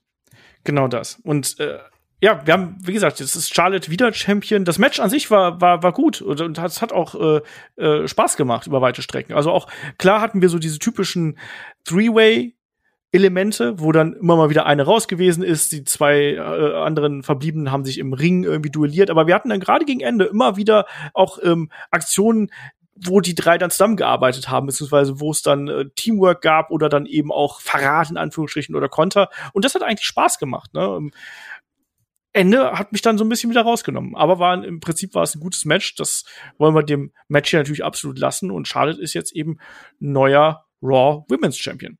So ist das. Wollt ihr noch was sagen zu dem Ding hier? Nee, war alles. Okay. Dann kommen wir zum nächsten Match auf der Karte. Es ist ein Singles-Match zwischen Seth Rollins und Edge. Ähm, Seth Rollins erstmal mit einem dick bandagierten rechten Handgelenk. Da war irgendwas drunter. Ich konnte nicht genau sehen, woran das lag, aber ähm, das sah aus, als wenn da irgendwie ein Tracker oder sonst irgendwas drunter gewesen ist. Und Edge aber vor allem mit ähm, dem Brute Entrance und dann vor allem dann im Anschluss dann auch mit seinem normalen Entrance. Aber ich finde es so ein bisschen ulkig, dass man die Brute, die jetzt nicht gerade so das allergeilste Stable ist, dass man das so krass glorifiziert, oder Chris?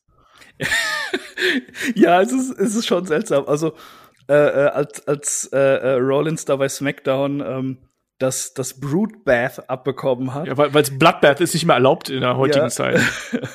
da, ähm, da musste ich auch erstmal einen Moment überlegen. Ne? Also ich hatte auch nicht sofort die Brood im Kopf, muss ich sagen.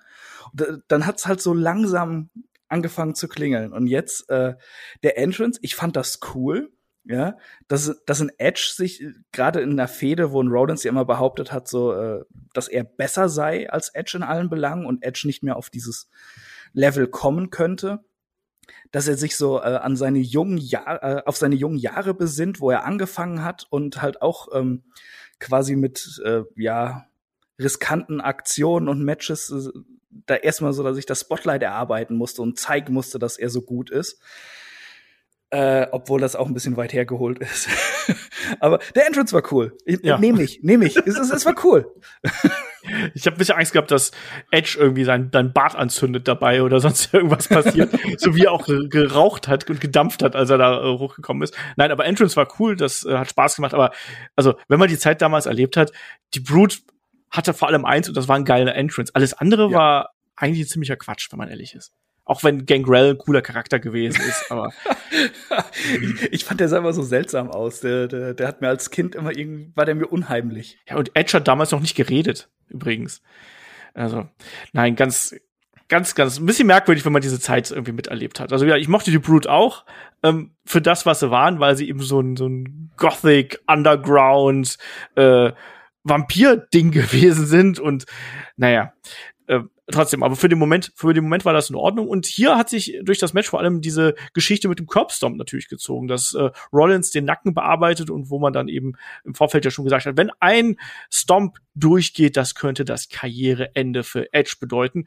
Und Kai, das hat sich ja hier auch durch das gesamte Match eigentlich gezogen. Gerade in der Anfangsphase war Rollins extrem dominant.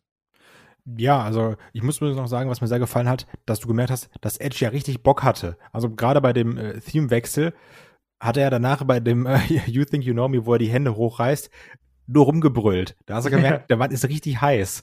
Das, das, das fand ich ganz geil, dass man das bei dem Edge in letzter Zeit merkt, dass der richtig Bock hat, da zu stehen. Der stand ja auch vorher im Feuer, deswegen war der heiß. Das sowieso. Heißer Typ, sag ich mal. Ja. Ja, aber so wie du gesagt hast, also gerade am Anfang, auch beim Commentary, was Christa, glaube ich, sehr, sehr gut gefallen hat, äh, wenn ich, wenn ich richtig erinnere, Boah, wurde ja auch. Hör mich zu triggern, ey, du Troll. wurde ja auch 40.000 Mal gesagt, äh, against the back of the neck, back of the head, hin und her. Also da ging ja jede Aktion nur auf den Kopf, gegen den Kopf, auf den Nacken. Was ich aber passend fand, weil auch diese ganzen Aktionen ja sehr ruchlos wirken. Und also die konntest du ja auch aus verschiedenen, aus verschiedenen Situation zeigen. Zum Beispiel, wo sie dann draußen sich gebrawlt haben und Rollins dann einfach den Hinterkopf von Edge zweimal gegen den Ringpfosten haut. Ja. So, so Sachen haben mir natürlich sehr gut gefallen, weil es dann auch eben War die zeigt, Treppe übrigens, Entschuldige. Äh, genau, stimmt gegen die Treppe. Ähm, wo es dann auch zeigt, dass Rollins jetzt nicht nur erzählt, sondern der, der bringt dann auch diese asozialen Aktionen eben um, um dann Edge äh, mürbe zu machen, um dann irgendwann den Curbstorm zu zeigen. Das fand ich dann passend, weil hier dann auch die Storyline aufgegriffen wurde. Ja, hier hat die Storyline auf jeden Fall auch ganz stark das, äh, das Match gemacht und Edge musste sich dann auch erstmal in das Match äh, reinkämpfen. Ich habe hier auch mal wieder geschrieben, Edge leidet und das sehr äh, viel und der Das kann er auch gut. Ja. Der Turning Point kam ja dann hier bei einer Aktion, das war auch ein Top Rope Neckbreaker, wo ähm, Edge ja dann, dann Rollins mehr oder weniger äh, abgefangen hat. Ähm, hat für mich nicht so richtig Sinn gemacht, aber das war so ein bisschen der Moment, wo man gemerkt hat, ach, Edge kann hier auch Gegenwehr leisten. Danach gab es noch ein Implant DDT und dann hat man eben das Gefühl gehabt, dass ähm, es ein ausgeglicheneres Match zwischen den beiden wird, weil auch gerade Edge dann immer wieder gekontert hat, ähm, aber auch Rollins immer wieder gekontert hat. Also dieses äh, diese Dualität des Charakters, der, der Charaktere, die wir hier im Ring haben, Chris, das hat man ja auch immer wieder gut aufgegriffen, finde ich auch mit diesen Kontern, weil das war ja auch ein Teil der Storyline, dieses, ja, du bist ja nur Edge Light. Ja, ich finde, das Match hat eigentlich von Anfang bis Ende Spaß gemacht. Also ich bin auch gerne diesen Weg mitgegangen, wo Edge gelitten hat mit seinem Nacken. Ähm, und habe das sehr genossen, dass dieser Curbstorm nicht durchkommt und, und Rollins immer alles so dafür getan hat und beide aber auch ähm, dann mit verschiedenen Finishern gespielt haben. Also ähm, Edge äh, hat dann ja den Glam Slam zwischendurch gezeigt von seiner Frau ähm, und hat hinterher noch der, den Educator wieder ausgegraben, ja. wo ich überhaupt nicht mehr im Kopf hatte, dass es den ja mal gab. Ich glaube, den gab es auch nur im Videospiel, wenn du mich fragst. und äh, so wie den ähm, Edge-O-Matic. genau. Und äh, äh, Rollins hat ja auch schon längere Zeit nicht mehr den Pedigree gezeigt, ne? Ja. Ähm, das fand ich dann eigentlich ganz cool, dass sie, man hatte den Eindruck, beide greifen ganz, ganz tief in ihre jeweilige Trickkiste, um den anderen zu besiegen. Und dazu gab es dann halt auch viele, äh, viele Kickouts, also Nearfalls äh, und das hat alles gut gepasst. Das hat sich echt gut ergänzt. Und ich, ich finde, äh, da hat Rollins auch mal wieder gezeigt, der, der ja auch sehr oft den Ruf hat, hauptsächlich seine Standard-Matches abzuliefern dass er mit genügend Zeit und einem guten Gegner, der da vernünftig drauf eingehen kann und auch diese Story im Ring weitererzählen kann, dass er da ein richtig geiles Match abliefern kann. War für mich äh, das Match des Abends. Also fand, fand ich noch besser als den Main Event, sage ich ganz klar. Ähm, auch diverse Aktionen wurden ja hier gekontert. Also der Spear in dem Pedigree, den haben wir zum Beispiel gesehen. Also gerade ab diesem Glam Slam von Edge finde ich gibt das Match ja nur noch Vollgas. Ab da wird so richtig mit offenem Visier gekämpft und nur noch die dicken Aktionen ausgepackt. Also dieser Glam Slam, der äh, Spear durch die Seile, ja. der auch sehr, sehr schön aussah, weil Rollins da gut abgesprungen ist. Dann dieser Spear Pedigree Konter, dann der Ansatz zum Phoenix Splash, der daneben geht, wo, der dann ja auch im Spear landet für einen sehr, sehr knappen Two-Fall, was mir gefallen hat. Der Curb, äh, der Curb Stomp Konter, beziehungsweise der Stomp Konter, wie er ja heutzutage noch genannt werden darf, wie wir es auch noch nicht gesehen haben. Ja. Dann eben in, in diesen Submission Move, wie, dessen Namen ich gerade vergessen habe. Educator. Genau, Educator. Und dann eben das, das, das Crossface, dann auch schön mit wieder mit zurückrollen, wo dann aus dem Crossface dann so ein Sleeper Hold wurde. Also ja, vor allem Moment, ganz, ganz kurz, er hat ja dann noch mal seiner Wut, also Edge hat ja noch mal seine Wut allen Lauf gelassen und hat ja Rollins, Stimmt, der sich raus klar, befreien wollte, erstmal so mit dem Hinterkopf noch ein paar Mal so, du gibst jetzt auf, du alter Bastard, und hat ihn da und dann hat er ihn erst in diesen Crossface Sleeper genommen. Fand ich sau gut. Ja. Was dann nämlich auch, was mir auch gut gefallen hat, dann beim Selling von Rollins, wo er nämlich noch immer schön mit der Hand draufgehauen hat auf die Matte, wodurch das nochmal schön äh, härter wirkte. Ja. Also, wo, wo du gerade schon gesagt hast, wo, wo Edge Rollins immer mit dem Kopf auf die Matte gehauen hat, ne? Genau diese Aktion fand ich extrem geil, die jetzt vom normalen Moveset abgewichen ist. Aber wir müssen auch ansprechen, wo Rollins sich da den Edge positioniert hat, dass er einfach ausholen konnte um ihm mit dem Ellbogen voll in den Nacken zu donnern. Das fand jo. ich auch eine geile Aktion. Stimmt, ja. ja, also das war ein richtig gutes Match. Ich glaube, das können wir so ja. fazitmäßig hier schon sagen. Also äh, ein langes Match mit ganz vielen Geschichten, die miteinander verwoben worden sind aus der Vergangenheit der beiden, ähm, die unmittelbare Geschichte der beiden. Also das war richtig stark. Das ist genau das, was man sich eigentlich von den beiden erwartet hat und äh, stark einfach. Will noch jemand was sagen? Also ich gehe übrigens mit Chris äh, mit, also Thema Match of the Night. Ich glaube ich auch. Bin ich, bin ich dabei. Also Segment of the Night kommt jetzt gleich. Endlich mal Zustimmung. Also es gibt erstmal wieder die nächste Ankündigung. Also ähm, das nächste Money in the Bank wird dann eben auch im Allegiant Stadium in Las Vegas stattfinden am Wochenende des 4. Juli. Also auch möglich, dass es da wieder eine Samstagsshow gibt. Ich habe irgendwie so den Verdacht, wenn man nur sagt 4. Juli Wochenende, dass man da noch verhandelt, ob Samstag oder Sonntag wird. Ähm, ähm, auch da jetzt, also offiziell Big Five, oder? Money Ja. in the Bank. Also Ja. jetzt ja wirklich, wirklich. Wenn sie die Hütte da voll kriegen, wäre das äh, nicht verkehrt. Ähm, aber jetzt kommt erstmal der, der Höhepunkt vom SummerSlam. Und ich meine nicht Goldberg gegen Lashley natürlich, sondern ich meine Oh. hier dieses fantastische Wasser-Nestle-Segment. Meinst du, Äh, ich dachte, du, jetzt, du meinst den offensichtlich gefälschten Attendance-Record von 51.000. Den auch, ja, natürlich, da äh, zählt man ja einfach alle Leute, die irgendwie auf dem Gelände sind, wenn man ehrlich ja, ist. auch Mitarbeiter. Genau. Und die Hunde, die vor der Arena angebunden wurden. Ah, also, also jetzt erstmal dieses Segment mit Miss Morrison und dann eben Xavier Woods. Ähm, Xavier Woods als Scott Hall mit äh, der Survey und dann mit dem Dripstick 2000 mit so einem Wasserkanister auf dem Rücken, der dann die beiden hinasspritzt. Oh, das war, das war nicht nur Pinkelpause, also das war unglaublich unangenehm, Kai, oder? Das, ja, also es war komplett unnötiges Segment. Und da hast du dann gemerkt, dass hier wird gerade wieder Werbung verkauft. Wir hatten ja noch nicht genug Werbung.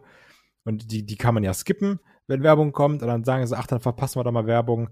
Ein anderes Gewand und verkaufen es als Segment. Viel Spaß. Ja, Geld muss kommen, ne? Saudi-Deal, Geld- der, der Rubel muss rollen. Jo. Unangenehm, Chris? Nein, überhaupt nicht. Fand ich geil, ja. Nestle sind auch keine Verbrecher oder so. Das sind Menschenfreunde, auf jeden Fall.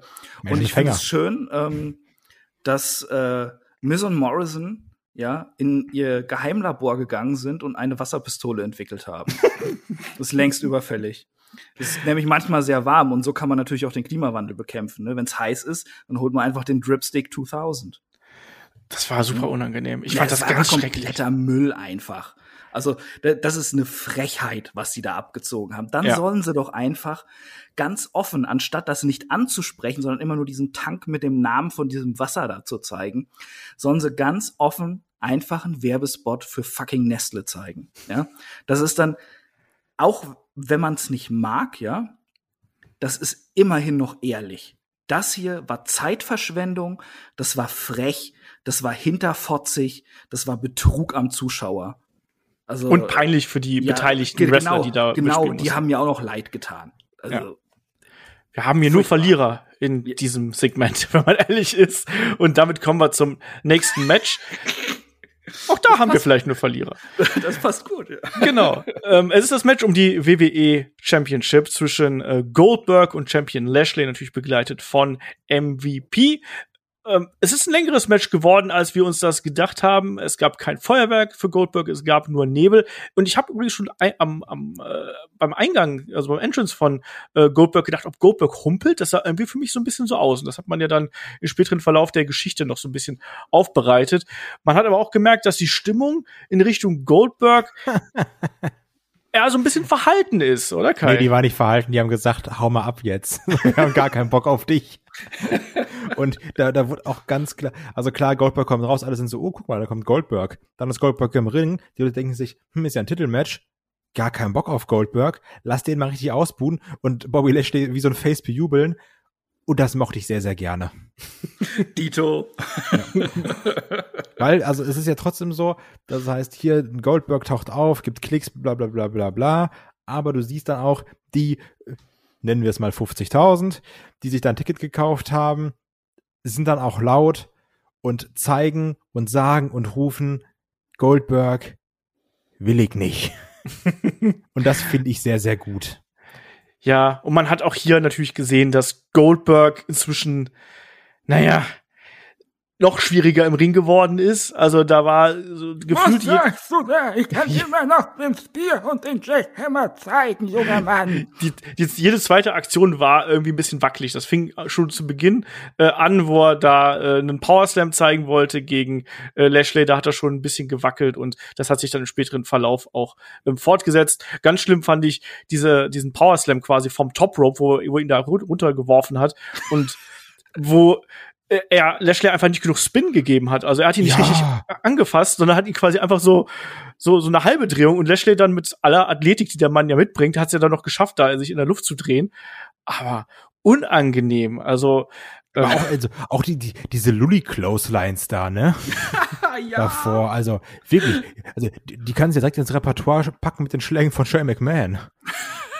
also alles, also kein gutes Match, um es ganz vorsichtig auszudrücken. Wir haben dann einen Spear draußen gesehen, so dass Goldberg hier wieder ins Match reinkam. Der sah Ähm, aber auch nicht gut aus. Nein, das sah alles nicht gut aus. Ähm, MVP lenkt Goldberg im Ring wieder ab mit seinem Stock und schlägt auf den Stock ein und das äh, ruft sofort eine fiese Knieverletzung hervor, die dann auch dafür sorgt, dass äh, Lashley diese mit einem tiefen Spear, mit Shopblock attackiert, dann auch, das muss man sagen, äh, einen einarmigen Chokeslam zeigt, den Goldberg gut verkauft hat, also da Ja. ist er extrem gut abgesprungen. Ähm, haben wir auch schon anders gesehen von ihm. Und Trotzdem hat dieses Match hier so ein bisschen Car Crash Charakter dann eben für mich gehabt äh, ab diesem ab diesem Punkt ähm, auch als dann Lashley Goldberg immer wieder hochgenommen hat um da mit dem Knie gegen den Pfosten zu donnern das war alles wackelig weil da Also die Aktion sieht doch auch nur dumm aus, oder? Also das sieht einfach aus, als würde Lashley mit dem Kopf gegen Pfosten rennen. Ja, vor allem, äh, ich trete nicht einfach auf dieses Bein drauf. Ich hebe diesen 120 Kilo schweren Muskelprotz hoch, um dann mit Anlauf gegen diesen Pfosten zu rennen, der ihn am Bein trifft. Wie dumm das einfach ist. Also, aber ich habe mal eine Frage. ja Kann das sein, dass Goldberg alle paar Minuten das Bein gewechselt hat, welches jetzt wird? ja das war Ja! auch das Problem ja Also, und jetzt ja auch dieser Schlag mit dem, mit dem, äh, mit dem Gehstock von MVP, der wurde ja sogar nochmal dann gezeigt. Du siehst, er schlägt ihn, wartet, wartet, fängt an zu sellen. ja, das, also- das war so ein Marco Reus-Move, ne? Ja. Erstmal noch 100 Meter weiterlaufen und dann am Boden wälzen und Elfmeter fordern. Solange er danach auch noch 18 Monate ausfällt, kann ich damit leben. Kai, manchmal habe ich dich sehr lieb. ja Nee, aber also das, ist, also das war Quatsch. Und auch jetzt dieses, wenn wir jetzt darauf eingehen, das war dann ja so, dass das Knie wird mehrfach bearbeitet. Äh, Lashley steht da, ist heiß, sagt, komm hoch, komm hoch, komm hoch. Und Goldberg kann nicht mehr aufstehen, Match wird abgebrochen. Es bringt keinen weiter. Ja, die Fehde geht noch weiter, hallo. Eben. Also dann Und gibt's ja noch den Beatdown, entschuldige, ich, ganz kurz, ich Ja. erklär's noch. Ähm, mit dem Stuhl, da gab's ja noch die Attacke mit dem Stuhl aufs Knie. Auch da hat er dann mal Lust gehabt, das zu verkaufen, mal nicht. Das war auch, ne, also wirklich. Und dann, Ey, und dann kommt ja noch der er gute. überhaupt, ja? Der, der, der hat jetzt nach, wa- wann hat er angefangen zu wrestlen? 99, 98, ne? Äh, früher 96. 96 schon. Ja, ja, 96, das, 97, Das erste ja. Mal seit 96, dass er hält. Das ist doch mal was, ja? Ja, wir haben auch demnächst äh, noch mal einen Karriererückblick zu Goldberg. Kein Witz. Also oh Gott, ey. doch, das ist, äh, also die Karriere von ihm ist echt interessant. Ähm, die die Winning Streak und all das, was damit zu tun ge äh, ge äh, passt. Also das ist wirklich interessant, und da noch mal drüber zu sprechen, auch welchen Weg der Mann genommen hat. Ähm, aber natürlich hier das Match ist absoluter Quatsch.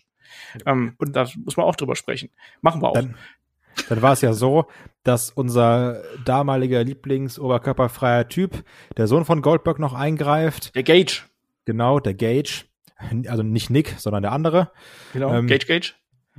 Gage, Gage ist der Sohn von Nick Gage. Gage, Gageberg. Genau, Gageberg greift dann noch ein. Ähm, Was eigentlich ganz cool gemacht war, wurde, weil er dann ähm, Bobby Lashley von hinten anspringt. Lashley zieht ihn nach vorne, nimmt den Hurtlock, was dann MVP meiner Meinung nach ziemlich cool verkauft. So ein bisschen schockiert. Ja, Lashley hätte das ja nicht wissen können, wer ihn angreift. Das war einfach nur ein Reflex. Und Papa Goldberg ist dann sauer, weil Gageberg da im, im, auf dem Boden liegt nach dem Hurtlock. Ist natürlich super pisst, ruft dann hier, ich bring dich um, ich bring dich um. Und, sag, ruft er wirklich. ja, Und wir wissen doch jetzt alle, jetzt können wir uns da richtig geil drauf freuen. Hier die Crowd in der USA hat nicht so Bock auf Goldberg gehabt, aber schön rüber, Saudi-Arabien, Oktober, da darf dann der alte Mann den Titel holen, oder? ja, hoffentlich nicht.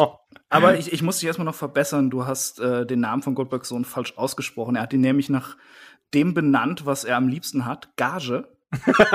ähm, und also ich, ich, ich habe einfach nur noch gelacht bei diesem Match hinterher. Also, also dieses ganze äh, Schmierentheater mit auf das Bein hauen und dann kommt sein Sohn und, und MVP ganz panisch von wegen, oh, der konnte ja gar nicht sehen, dass das dein Junge war. Nicht böse sein, bitte keine Racheaktion. Und er schreit, ich bring ihn um. Das, also, äh, also ganz ehrlich, ähm, fantastisch. Und ich, ich wünsche mir einfach, dass diese Geschichte bei Kampf der Reality Stars weitererzählt wird. Gold, ne, Goldberg trifft auf Cosimo. Da- Das, das wäre jetzt mein Traum. Das, das ist auch so eine Stufe von, von, äh, von Inszenierung und, und Narration her. Einfach großartig, ja. Als Trash-Fan ähm, fünf Sterne-Match. Also man muss natürlich jetzt hier festhalten, also die Fehde nimmt offensichtlich noch einen weiteren Verlauf, also das ist noch nicht ausgestanden hier. Um, aber man kann natürlich jetzt durch diese Verletzung, in Anführungsstrichen, von Goldbergs Knie auch erstmal sagen, der ist jetzt erstmal ein paar Wochen, Monate weg, bevor dann wieder zu sehen ist. Und theoretisch, also wenn es ich tippe auch darauf, dass es da Richtung Saudi-Arabien geht, weil die haben garantiert noch ein bisschen Kleingeld auf der hohen Kante, um den Goldberg hier zu bezahlen. Ich hasse Ja. das. Schwierige- ist so vorhersehbar, ne? Es ist so eine vorhersehbare Kacke. Und es Ja. wird so kommen. Und dann, dann haben wir wieder so einen Moment, Bobby Lashley, toll, geht als Champion dahin und wird dann wieder in Saudi-Arabien von Goldberg gepinnt. Ja, und du kannst dann davon ausgehen, dass wahrscheinlich Goldberg irgendwie noch bis WrestleMania den Titel hält. Ja, mal gucken. Hoffentlich Ja, nicht. oder, oder vielleicht vielleicht dann bis zum Rumble, aber du hast auf jeden Fall erstmal Goldberg als Champion wieder. Das ist, das ist noch schlimmer, als das Momentum von Bobby Lashley zu killen. Ich, ich hoffe ja, dass ja nicht. hinterherwerfen. Ich hoffe das ja nicht, dass das passiert. Aber, es Aber ist gu guck dir mal das. Booking allein dieser Veranstaltung an. Ja, natürlich. Und dann, dann sag mir, dass du noch Hoffnung spürst, oh, mein junger Olaf. Es ist, es ist überall Hoffnung. Auch in der Dunkelheit ist ein bisschen Licht. Ähm, wie zum Beispiel im Main Event. Jo, ähm, also das war ganz, ganz furchtbar. Auch das war, war nicht gut. Ähm, hat niemandem wirklich geholfen. Lashley hat es nicht geholfen. Der Veranstaltung hat es nicht geholfen. Goldberg hat es nicht geholfen. Und dem Produkt hat es auch nicht geholfen. Ähm, dann, also ich frage mich auch, warum man jetzt so ein langes Match dann machen. Dann, dass die beiden halt äh, so ein Drei-Minuten-Ding machen, wo sie sich einfach nur wegspieren und dann am Ende gibt's irgendwie eine Aktion und äh, Goldberg schafft es nicht mehr rechtzeitig rein oder sonst irgendwas. Aber wenn du ihn halt nicht klar verlieren lassen willst, weil das ist ja auch ein Ding hierbei, ne? Äh, Man Klar. will hier Goldberg schützen. Also das, der sollte, der hat ja die letzten Matches schon verloren. Hier ähm, wollte man ihn offensichtlich nicht den Titel geben, aber man wollte ihn auch nicht klar verlieren lassen. Deswegen hat man diesen ja, Ausweg ähm, einfach über diesen Kampfabbruch dann genommen. Der hätte ja, der wollte ja, aber der Ringrichter hat gesagt, nee, ja, schade. Naja. Kommen wir zum Main Event Match des SummerSlam 2021. Es ist der Kampf um die WWE Universal Championship zwischen dem Head of the Table, dem Champion Roman Reigns, begleitet von Paul Heyman und er trifft auf John Cena. Ich muss erstmal natürlich fragen hier als Freunde der Videospielkultur. Chris, wie hat's dir gefallen, dass man äh, John Cenas äh, Titel hier so ein bisschen verpixelt hat und wir einen kleinen, lustigen, äh, animierten John Cena gesehen haben? Äh, was mir vor allem gefallen hat, ist ganz einfach sein an Super Mario Bros. 3 angelehntes T-Shirt. Das fand ich super. Was Also, hier im Punk auch schon auf Pro Wrestling Tees hatte vor Alle, Jahren. allein deshalb äh, der Universal Champion der Herzen. Okay. Meister der Herzen, das kennt der Kai. Das stimmt. Mhm. Lang ist es her. Und ja, Gott, Gott, CM Punk auf Wrestling Tees. Äh. Wie, wie viele Titelregentschaften hatte der drauf? ja, da, da ist der Cena nämlich besser. Nein, äh, war cool, hat mir gefallen, auf jeden Fall. Und ich, ich war auch Feuer und Flamme für das Match, denn ähm, wenn ich ehrlich bin, die Card sah jetzt nicht schlimm aus, da waren ein paar hübsche Sachen, wenn man jetzt einfach nur auf die angesetzten Matches schaut. Aber es gab zwei Matches, die diesen Event für mich auch schon vorne raus getragen haben. Das war Edge gegen Rollins und eben Cena gegen Reigns. Ja, da haben wir auch schon drüber gesprochen. Also klar, ein Seller für manche war wahrscheinlich auch Goldberg gegen Lashley, einfach um Goldberg nochmal zu sehen. Für die eingefleischten Wrestling-Fans dann wahrscheinlich eher nicht. Aber das hier war natürlich die große Nummer. Man hat ja auch gesehen, was für Wellen das Comeback von John Cena bei Money in the Bank geschlagen hat. Und hier war es ja dann eben auch so, dass man die Geschichte äh, wieder aufgegriffen hat, Kai, das äh, One, Two, Three Kid. Ja, John Cena hat sich so ein bisschen auf seine alten, auf seine äh, früheren Tage berufen, als er noch der Wacky Roll-Up Guy war, als er noch, noch, noch, noch, noch kein Charisma hatte, einfarbige Buchsen und nicht viel wusste. Ähm, ich fand es eigentlich ganz gut, dass sie hier dann so damit spielen konnten, dass ein Roman Reigns ja prinzipiell klar überlegen ist, weil er ist ja hier der Head of the Table, der Tribal Chief, wo der hinschlägt, wächst kein Gras mehr und John Cena versucht es dann eben über diese Roll-Ups, weil es ist ja auch mal eine andere John Cena Geschichte. Weil sonst haben wir natürlich immer unseren Super Cena, der alles überlebt, Five Moves of Doom, Abfahrt. Und hier war es ja wirklich ganz oft, dass er aus verschiedenen Aktionen nicht in die Offense gegangen ist, sondern irgendwie versucht hat, einen Roll-Up durchzubringen. Das mochte ich, dass das, das, auch das hier wieder passt zur Story, die uns erzählt wurde. Das, das mochte ich dann ganz gerne. Ja, und Roman sehr dominant in der Anfangsphase, aber auch nicht spektakulär. Also dann, es waren Nee, wirklich also- nur Schläge, Sleeper, also ging um Kontrolle, um, um Dominanz darzustellen. was, was mir hier gefallen hat, weil ich sie auch häufiger kritisiere, natürlich bei Roman Reigns Matches, ähm, vielleicht ein bisschen eine dumme Aussage, aber mir hat es gefallen, dass es nicht so technisch war. Weil gerade bei anderen Reigns Matches war es ja in der Anfangsphase immer Ground-Based, Rest-Hold, Sleeper-Hold, sowas alles. Und hier war es dann meist, dann gibt's mal einen Schlag gegen Kopf, dann wird wieder getrash-talkt, dann gibt's noch mal einen Boxer gegen Kopf, wird wieder ein bisschen getrash-talkt. Das hat mir persönlich mehr gefallen als diese ganzen Rest-Holds, die wir sonst immer sehen.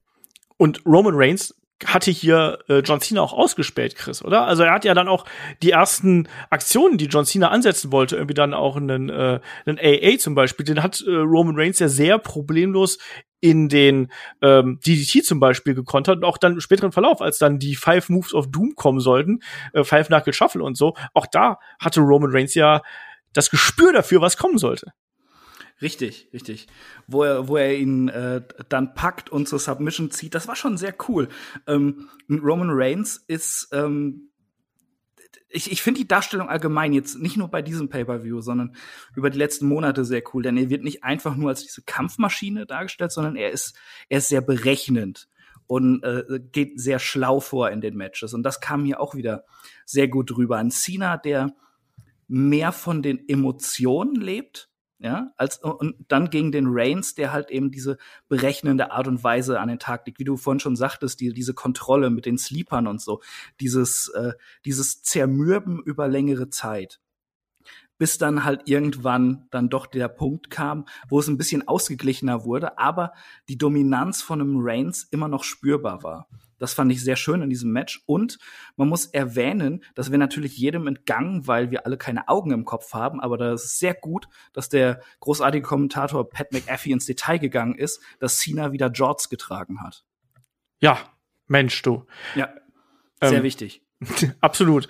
Ähm, was ich noch äh, in puncto Trash Talk anmerken möchte, sind auch die Momente, wo ähm, Roman Reigns, das hat er ja sehr oft jetzt in den letzten Matches gemacht, dann auch offen in die Kamera gesprochen hat und dann auch oft so laut ges gesprochen hat, dass äh, ja, dass man es auch hören konnte. Also wo er dann äh, an einer Szene sagt dann zum Beispiel, hey, ihr äh, Leute hier bei den bei den Filmstudios, sorry, aber ich muss den Mann hier verletzen. Ne?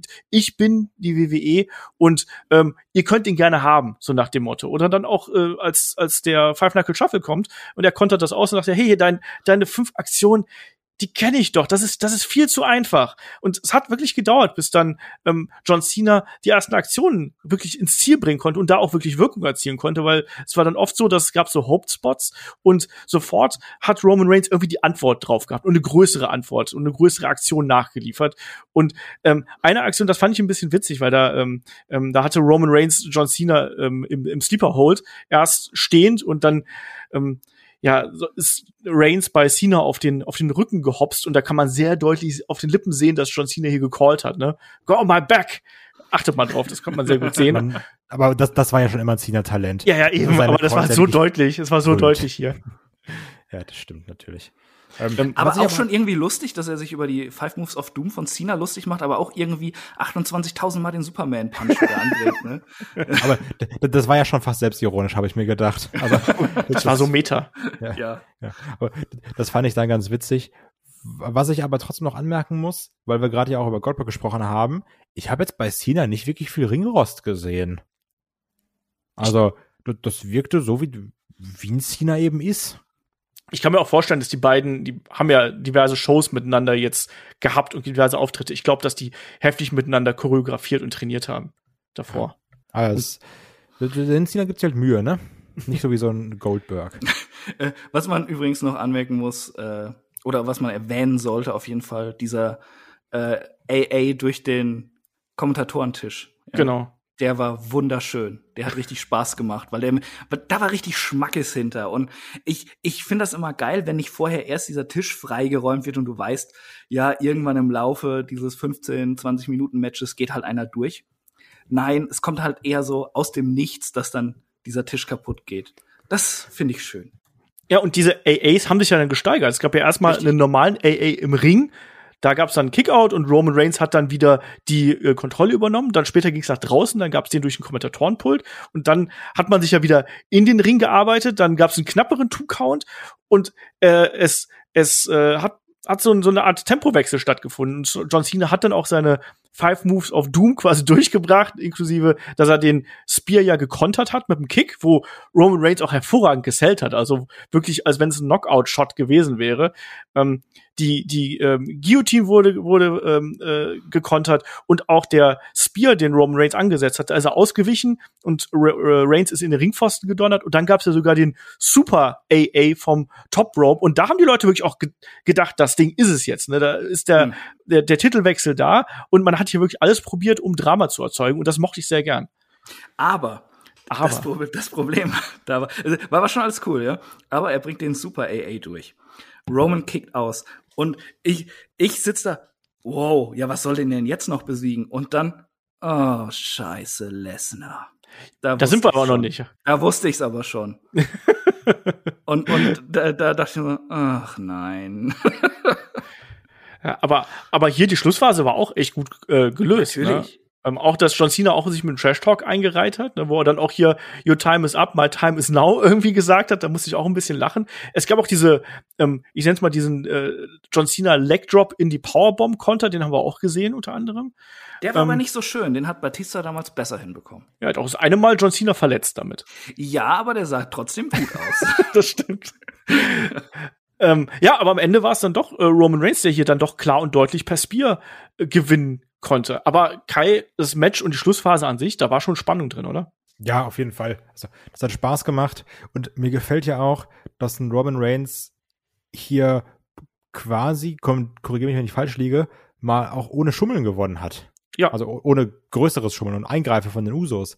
Sondern dass er auch zeigen konnte, hier, ich, Roman Reigns, mach den 16-Time World Champion John Cena platt alleine und dominiere ihn über weite Strecken. Ja, absolut wichtige Machtdemonstration auch von ihm. Auch dann die Bilder nach dem Titelgewinn hier, beziehungsweise nach dem Matchgewinn. Titel hat er ja schon gehabt, der gute Roman, aber nach der Titelverteidigung, wo er dann im Ring steht und posiert und John Cena am Boden liegt. Und dann kam genau das, was der gute Chris gerade schon erwähnt hat. Lieber Chris. Ja, die Musik von Brock Lesnar spielte. Und äh, er kam mit der größten Asi-Frisur zurück, für die man sich selbst in Köln-Chorweiler schämen würde. Ich fand, er sieht ein bisschen aus wie das Loftchild von damals, den Ambrose und Otis. Aber er ist mit mega Pop begrüßt worden hier, oder? Ja, gut, die Amis, ne? Die, ja gut, ist halt auch Brock Lesnar, also ne? Es ist, ist Brock Lesnar, klar, Überraschung, er ist wieder da, aber es ist halt Brock Lesnar und er ist wieder da. Aber, also ich muss das auch ganz klar sagen, ähm, Brock Lesnar, ähnlich wie beim Randy Orton, wenn er keinen Bock hat, merkst es. Wenn er richtig Bock hat, ist es überragend, finde ich. Ja, und, aber es ist zu selten. Ja, aber auf den jetzigen, also auf den Brock Lesnar, der Bock hat, gegen den jetzigen Roman Reigns, ich muss, darauf habe ich Bock boah, ey, nee. die, die, hat man in den letzten Jahren, hat man die 38.000 Mal was ganz gegeneinander anderes. gesehen. Jetzt, klar, ja, jetzt andere Konstellation, bla bla, es ist trotzdem Roman Reigns gegen Brock Lesnar. Nee, das, nee, das sehe ich anders. Die, ey, ohne Witz, die habe ich so oft gegeneinander gesehen, das ist mir egal, ob da jetzt eine andere Story oder anderer Ansatz hinter ist, es halt immer also, wieder. Äh, weil, wie sonst, wo wir es gesehen haben, war es einfach immer, Brock Lesnar haut ihn kaputt, äh, Roman Reigns liegt ganz Zeit rum, zeigt dann am Ende seine, seine Hope-Spots und gewinnt irgendwie oder verliert oder Rollins casht ein, was auch immer. Aber das jetzt mit diesem arroganten Roman Reigns, mit dem Tribal Chief, also nee, da, da, da habe ich Bock drauf, das finde ich interessant. Und, und, ähm, auch die Personalie Paul Heyman dürfen wir hier nicht vergessen, der ja auch das Auftauchen von Brock Lesnar hier verkauft hat wie ein Weltmeister, oder? Dieses Gesicht von ihm, fantastisch. Der Hallo? wirklich rumheult. Also letztendlich, es wird ja eh so sein, äh, weiß ich, äh, Paul Heyman on a Forklift oder äh, Custody of Paul Heyman Match. irgendwie, irgendwie sowas wird sein. Zu wem ja. wird Paul Heyman denn sich bekennen? Tja, zu dem, der mehr Geld hat, also zu Brock Lesnar. Keine Ahnung, weiß ich nicht. Ähm, ja. ja. bitte? Ja, wahrscheinlich, oder? Ich kann mir da halt, äh, ist, ist eben die Frage, ich finde, Brock kam jetzt natürlich wie ein Babyface rüber. Also er hat ja auch dann vor dem Publikum posiert, hat da gejubelt, er hat hier den Pay-Per-View abgeschlossen. Ähm, Brock, äh, Brock, Roman hat sich ja dann nach einem kurzen Face-to-Face -face und kurzen Trash-Talk hier aus dem Ring zurückgezogen. Also wirkte schon sehr stark danach, als ob Brock zum einen ein bisschen Spaß gehabt hätte, zum anderen aber auch, als ob er hier als Babyface in diese Fehde eintreten könnte. Und damit haben wir wirklich eine komplette, kompletten Twist innerhalb der Konstellation. Und vielleicht bleibt auch gerade ähm, Paul Heyman bei Roman Reigns, weil er eben sagt, das ist hier irgendwie die Zukunft. Aber auch damit kann man ja spielen irgendwo. Und das macht es für mich interessant.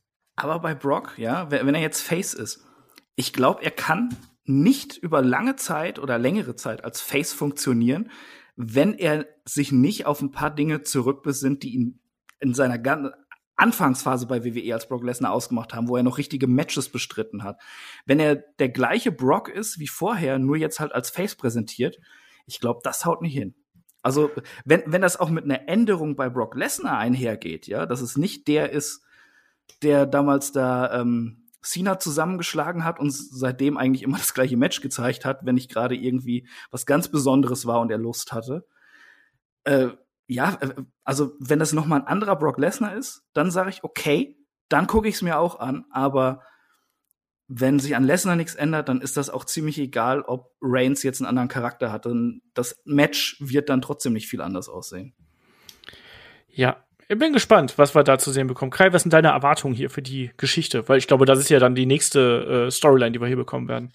Ja, ich kann wirklich erstmal nur sagen, dass ich da jetzt gespannt drauf bin, wie es weitergeht. Gerade durch diese Paul Heyman-Problematik. Äh, weil man muss ja auch sagen, wenn Heyman beim Roman bleibt, also wer hält denn dann die Promos für den Brock? Macht er das selber mit, mit, mit seiner Pieps-Stimme da? Das ist ja auch nochmal, zum Glück sitze ich hier, sonst würde er mir auf die Schnauze hauen. Ähm, also, das ist ja auch nochmal eine Frage, weil hm, du merkst ja gerade, Roman Reigns, in Anführungsstrichen, brauchen Paul Heyman ja eigentlich nicht. Also, der, der spielt seine Rolle gut und, und der ergänzt das auch, aber bei einem Brock Lesnar ist ja eigentlich wirklich die Notwendigkeit da, dass er Paul Heyman hat als Mouthpiece. Ja. Und das frage ich mich auch gerade, wie, wie das dann jetzt vonstatten geht.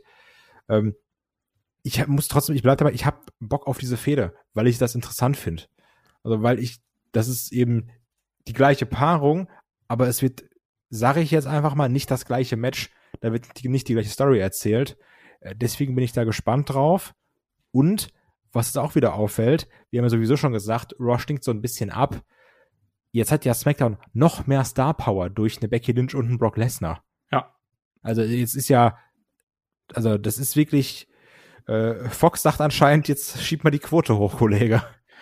Ja, auch mal abwarten, wo und wann wir äh, Roman Reigns gegen Brock Lesnar bekommen. Saudi-Arabien? Man weiß es nicht. Oh, hoffentlich, das wäre so geil. das ist das, das Damoklesschwert, was gerade irgendwie so über allen angedeuteten Fäden äh, liegt. Also alles, alles äh, Saudi-Arabien. Schauen wir mal. Aber ich finde auch diese Konstellation, die wir jetzt hier haben, mit einem erstarkten Roman Reigns und diesem dominanten Tribal Chief Charakter eben mit Brock Lesnar, der jetzt zurückgekommen ist und ja offensichtlich Metzger geworden ist und deswegen nicht mehr zum Friseur kann. Ähm, das ist auch schon mal äh, eine interessante Geschichte. Also ich bin jetzt nicht super gehypt vom Brock Lesnar Comeback, weil wir haben jetzt schon sehr oft Brock Lesnar Comebacks gehabt und Ach ja, das also das sowieso, also ich, ne, ich spring da jetzt nicht auf und guck mir jetzt 18 Mal das Comeback von Brock Lesnar an. Wie oft hast du dir schon das Comeback von CM Punk angeguckt? Zweistellig. Okay ähm, aber damit sind wir hier am Ende unserer Review angekommen. Und äh, am Ende unserer Review ist ja bekanntermaßen unser Fazit und vor allem unsere Bananenwertung. Lieber Chris, eins oh, bis acht Bananen. Oh, musst du mich als erstes rannehmen? Oh, richtig gut, dass du zuerst Chris gefragt hast. Ich wollte gerade sagen, das sagt Kai das nämlich immer. Mm, äh, ich bin streng, ja. Ähm, der, der SummerSlam hatte ein sehr gutes Match mit ähm, Edge gegen Rollins. Und er hatte ein gutes Match mit Reigns gegen Cena. Da wäre aber tatsächlich mehr drin gewesen. Man hat schon mehr von Cena und man hat schon mehr von Reigns gesehen. Da hatte ich mir ein bisschen mehr noch erhofft, auch wenn es ein gutes Match war und ich da jetzt nicht dran viel rummäkeln kann. Ansonsten, ähm, die Füller waren halt wirklich nicht mehr als Füller. Es war viel Werbung drin, es war ein dummes Segment drin. Es wurde ganz viel Potenzial verschenkt, es wurde sich in Sackgassen gebuckt. Äh, es wurden ähm, ja, ähm, Charaktere bald zerstört mit bestimmten Entscheidungen.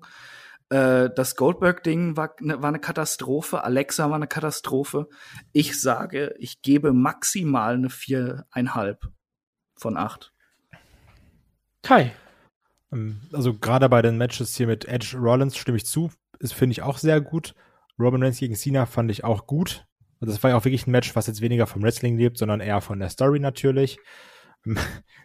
Was noch irgendwie gewisse Emotionalität ausgelöst hat, war Lashley gegen Goldberg, aber nicht, weil ich da drin war und sagte, oh, geile Story, sondern davor saß und nur gehofft habe, bitte lasst Goldberg nicht gewinnen, was man eigentlich nicht als positiv bewerten kann, wenn man dadurch emotional in einem Match drin ist. Das wäre nämlich Quatsch. Äh, Mit dem Frauen-Triple Threat Match hatte ich wirklich meinen Spaß. Das fand ich ganz gut. Damien Priest gegen Sheamus fand ich auch gut. Das fand ich auch nochmal, fanden wir beide glaube ich, nochmal noch mal bedeutend besser als Chris.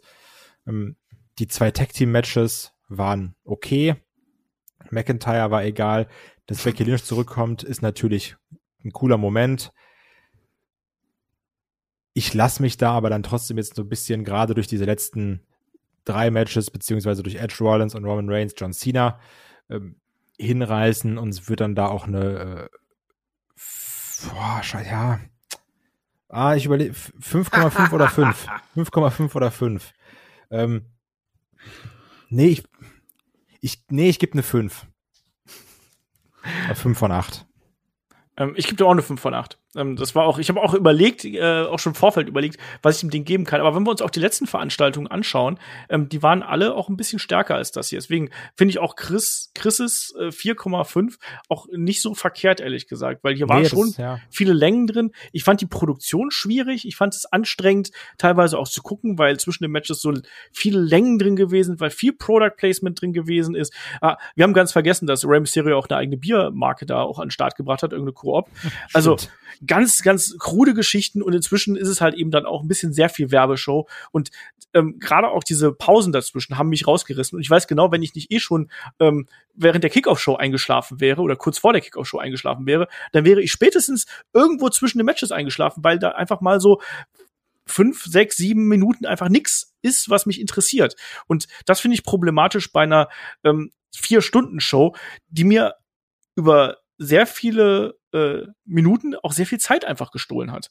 Ähm, Ja. Unnötigerweise. Und das Mhm. ärgert mich. Aber das wäre auch eine Show gewesen, die hättest du mit den Matches wahrscheinlich auch locker in drei Stunden, drei Stunden zwanzig gut zeigen können, ohne dass du wieder so ein, so ein Monster da haben musst. Deswegen, das finde ich an der Produktion von WWE derzeit extrem nervig und das macht mir, hat mir in diesem Fall auch wirklich ähm, aufs Gemüt geschlagen. Deswegen bin ich auch bei einer 5 und äh, muss auch genau das sagen, was, was ihr gerade gesagt habt. Ich glaube, ich bin eher in, was die Match-Wertungen angeht, bei Kai. Also ich fand ähm, Lieblingsmatch, glaube ich auch, dass es ähm, Rollins gegen Edge gewesen ist. Mein Lieblingsmoment war aber Becky Lynch. Also das hat mir wirklich sehr gut gefallen, wie sie da wie, wie ihr Comeback gefeiert hat. Da war ich dabei, aber ich glaube, ich bin da emotionaler bei diesem Charakter verhaftet, als ihr das seid. Ähm, die Entscheidung, die danach getroffen worden ist mit dem Quasi-Squash von Bianca, habe ich auch gedacht, so, what, why, warum?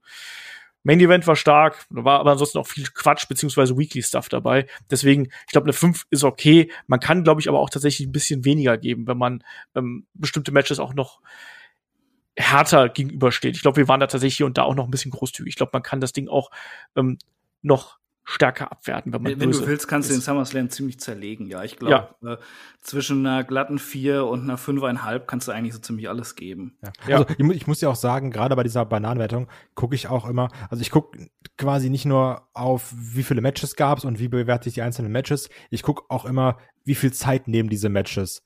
Weil jetzt so ein Alexa Bliss Eva Marie Ding, was ich katastrophal schrecklich finde, was drei Minuten 50 geht, ähm, wenn dann aber dafür Edge gegen Rollins über 20 Minuten geht und ich damit sehr, sehr viel Spaß habe, kann ich jetzt nicht sagen, das gleicht sich irgendwo aus. Dann ist dann doch schon eher ein Übergewicht in Richtung positiv, weil Edge gegen Rollins viel, viel länger geht als dieses Müllmatch Bliss gegen Eva Marie oder auch McIntyre gegen Jinder Mahal mit seinen 4 Minuten 30.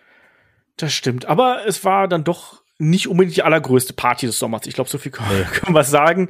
Also, und wenn das eine Party gewesen ist, dann äh, würde ich gerne Le- Goldberg wieder ausladen und äh, manche andere vielleicht auch. Das ist aber un unhöflich. Das Ja, aber der ist ein netter Typ ausladen. eigentlich, aber das Match ist halt eine Katastrophe gewesen. Also das äh, ändert es halt nicht. Ähm, ja, aber das war der SummerSlam. Ähm, wollt ihr abschließend noch was sagen? Chris, möchtest du abschließend noch was sagen? Äh, nee, eigentlich nicht. Ich habe eh zu viel gelabert. Das ist richtig und deswegen ist dieser Podcast auch zu lang geworden. Ach ja, komm, das liegt jetzt nicht nur an mir. Kai, möchtest du noch was sagen? Äh, es gibt jetzt von WrestleMania Tag 1 die 24-7, äh, die 24-Doku auf dem Network, wurde angekündigt, auch während der Show. Das ist im Gegensatz zu Teilen des SummerSlams sehr guter Content. Die gucke ich mir jetzt die Tage noch an. Ja. Und Kai und ich, wir schauen uns auch noch NXT Takeover natürlich an. Ne? Nicht vergessen. Das ist ja auch noch. Das ist auch noch dann heute Nacht quasi. Walter gegen Ilja steht da unter anderem auf dem Plan, wo ich richtig, richtig, richtig Bock drauf habe. Und das hat auch die Chancen, ähm, dass es mein Match des Wochenendes wird, was es wahrscheinlich Absolut. sein wird. Ähm, und da haben wir auch dann den äh, Review-Podcast auf äh, Patreon und auf Steady. Und ähm, wir haben No Holds Bark diese Woche. Wir haben in der nächsten Woche werden wir dann auch äh, nochmal über CM Punk sprechen und seine Position bei AEW hier im Wochenend-Podcast. Also ähm, wir lassen euch nicht im Stich. Es wird jede Menge Podcasts hier weiterhin geben. Und wenn ihr ähm, unseren Podcast mögt, dann unterstützt uns da gerne auf Patreon und auf Steady und schaltet über 400 Bonus-Episoden frei. Also crazy, was da inzwischen im Archiv zu sehen ist. Und da kommt Und jede Woche, noch viel mehr. genau, da kommt jede Woche neuer Stuff dazu. Ja. Das ist ja das Beste an der Auch Sache. neue Formate haben wir schon im Kopf, ja. Ja. Quadratisch, dreieckig.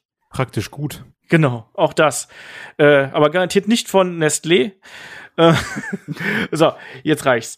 Ähm, ich glaube, wir sind dann an der Stelle durch. Wir hören uns hier äh, im Free Feed in der kommenden Woche im Wochenend-Podcast wieder. Falls nicht irgendwas Explosives passieren wird, dann gibt's natürlich wieder ein Breaking News Video. Und in dem Sinne sage ich Dankeschön fürs Zuhören, Dankeschön fürs dabei sein und bis zum nächsten Mal hier bei Headlock, dem Pro Wrestling Podcast. Macht's gut. Tschüss. Ciao. Tschüss.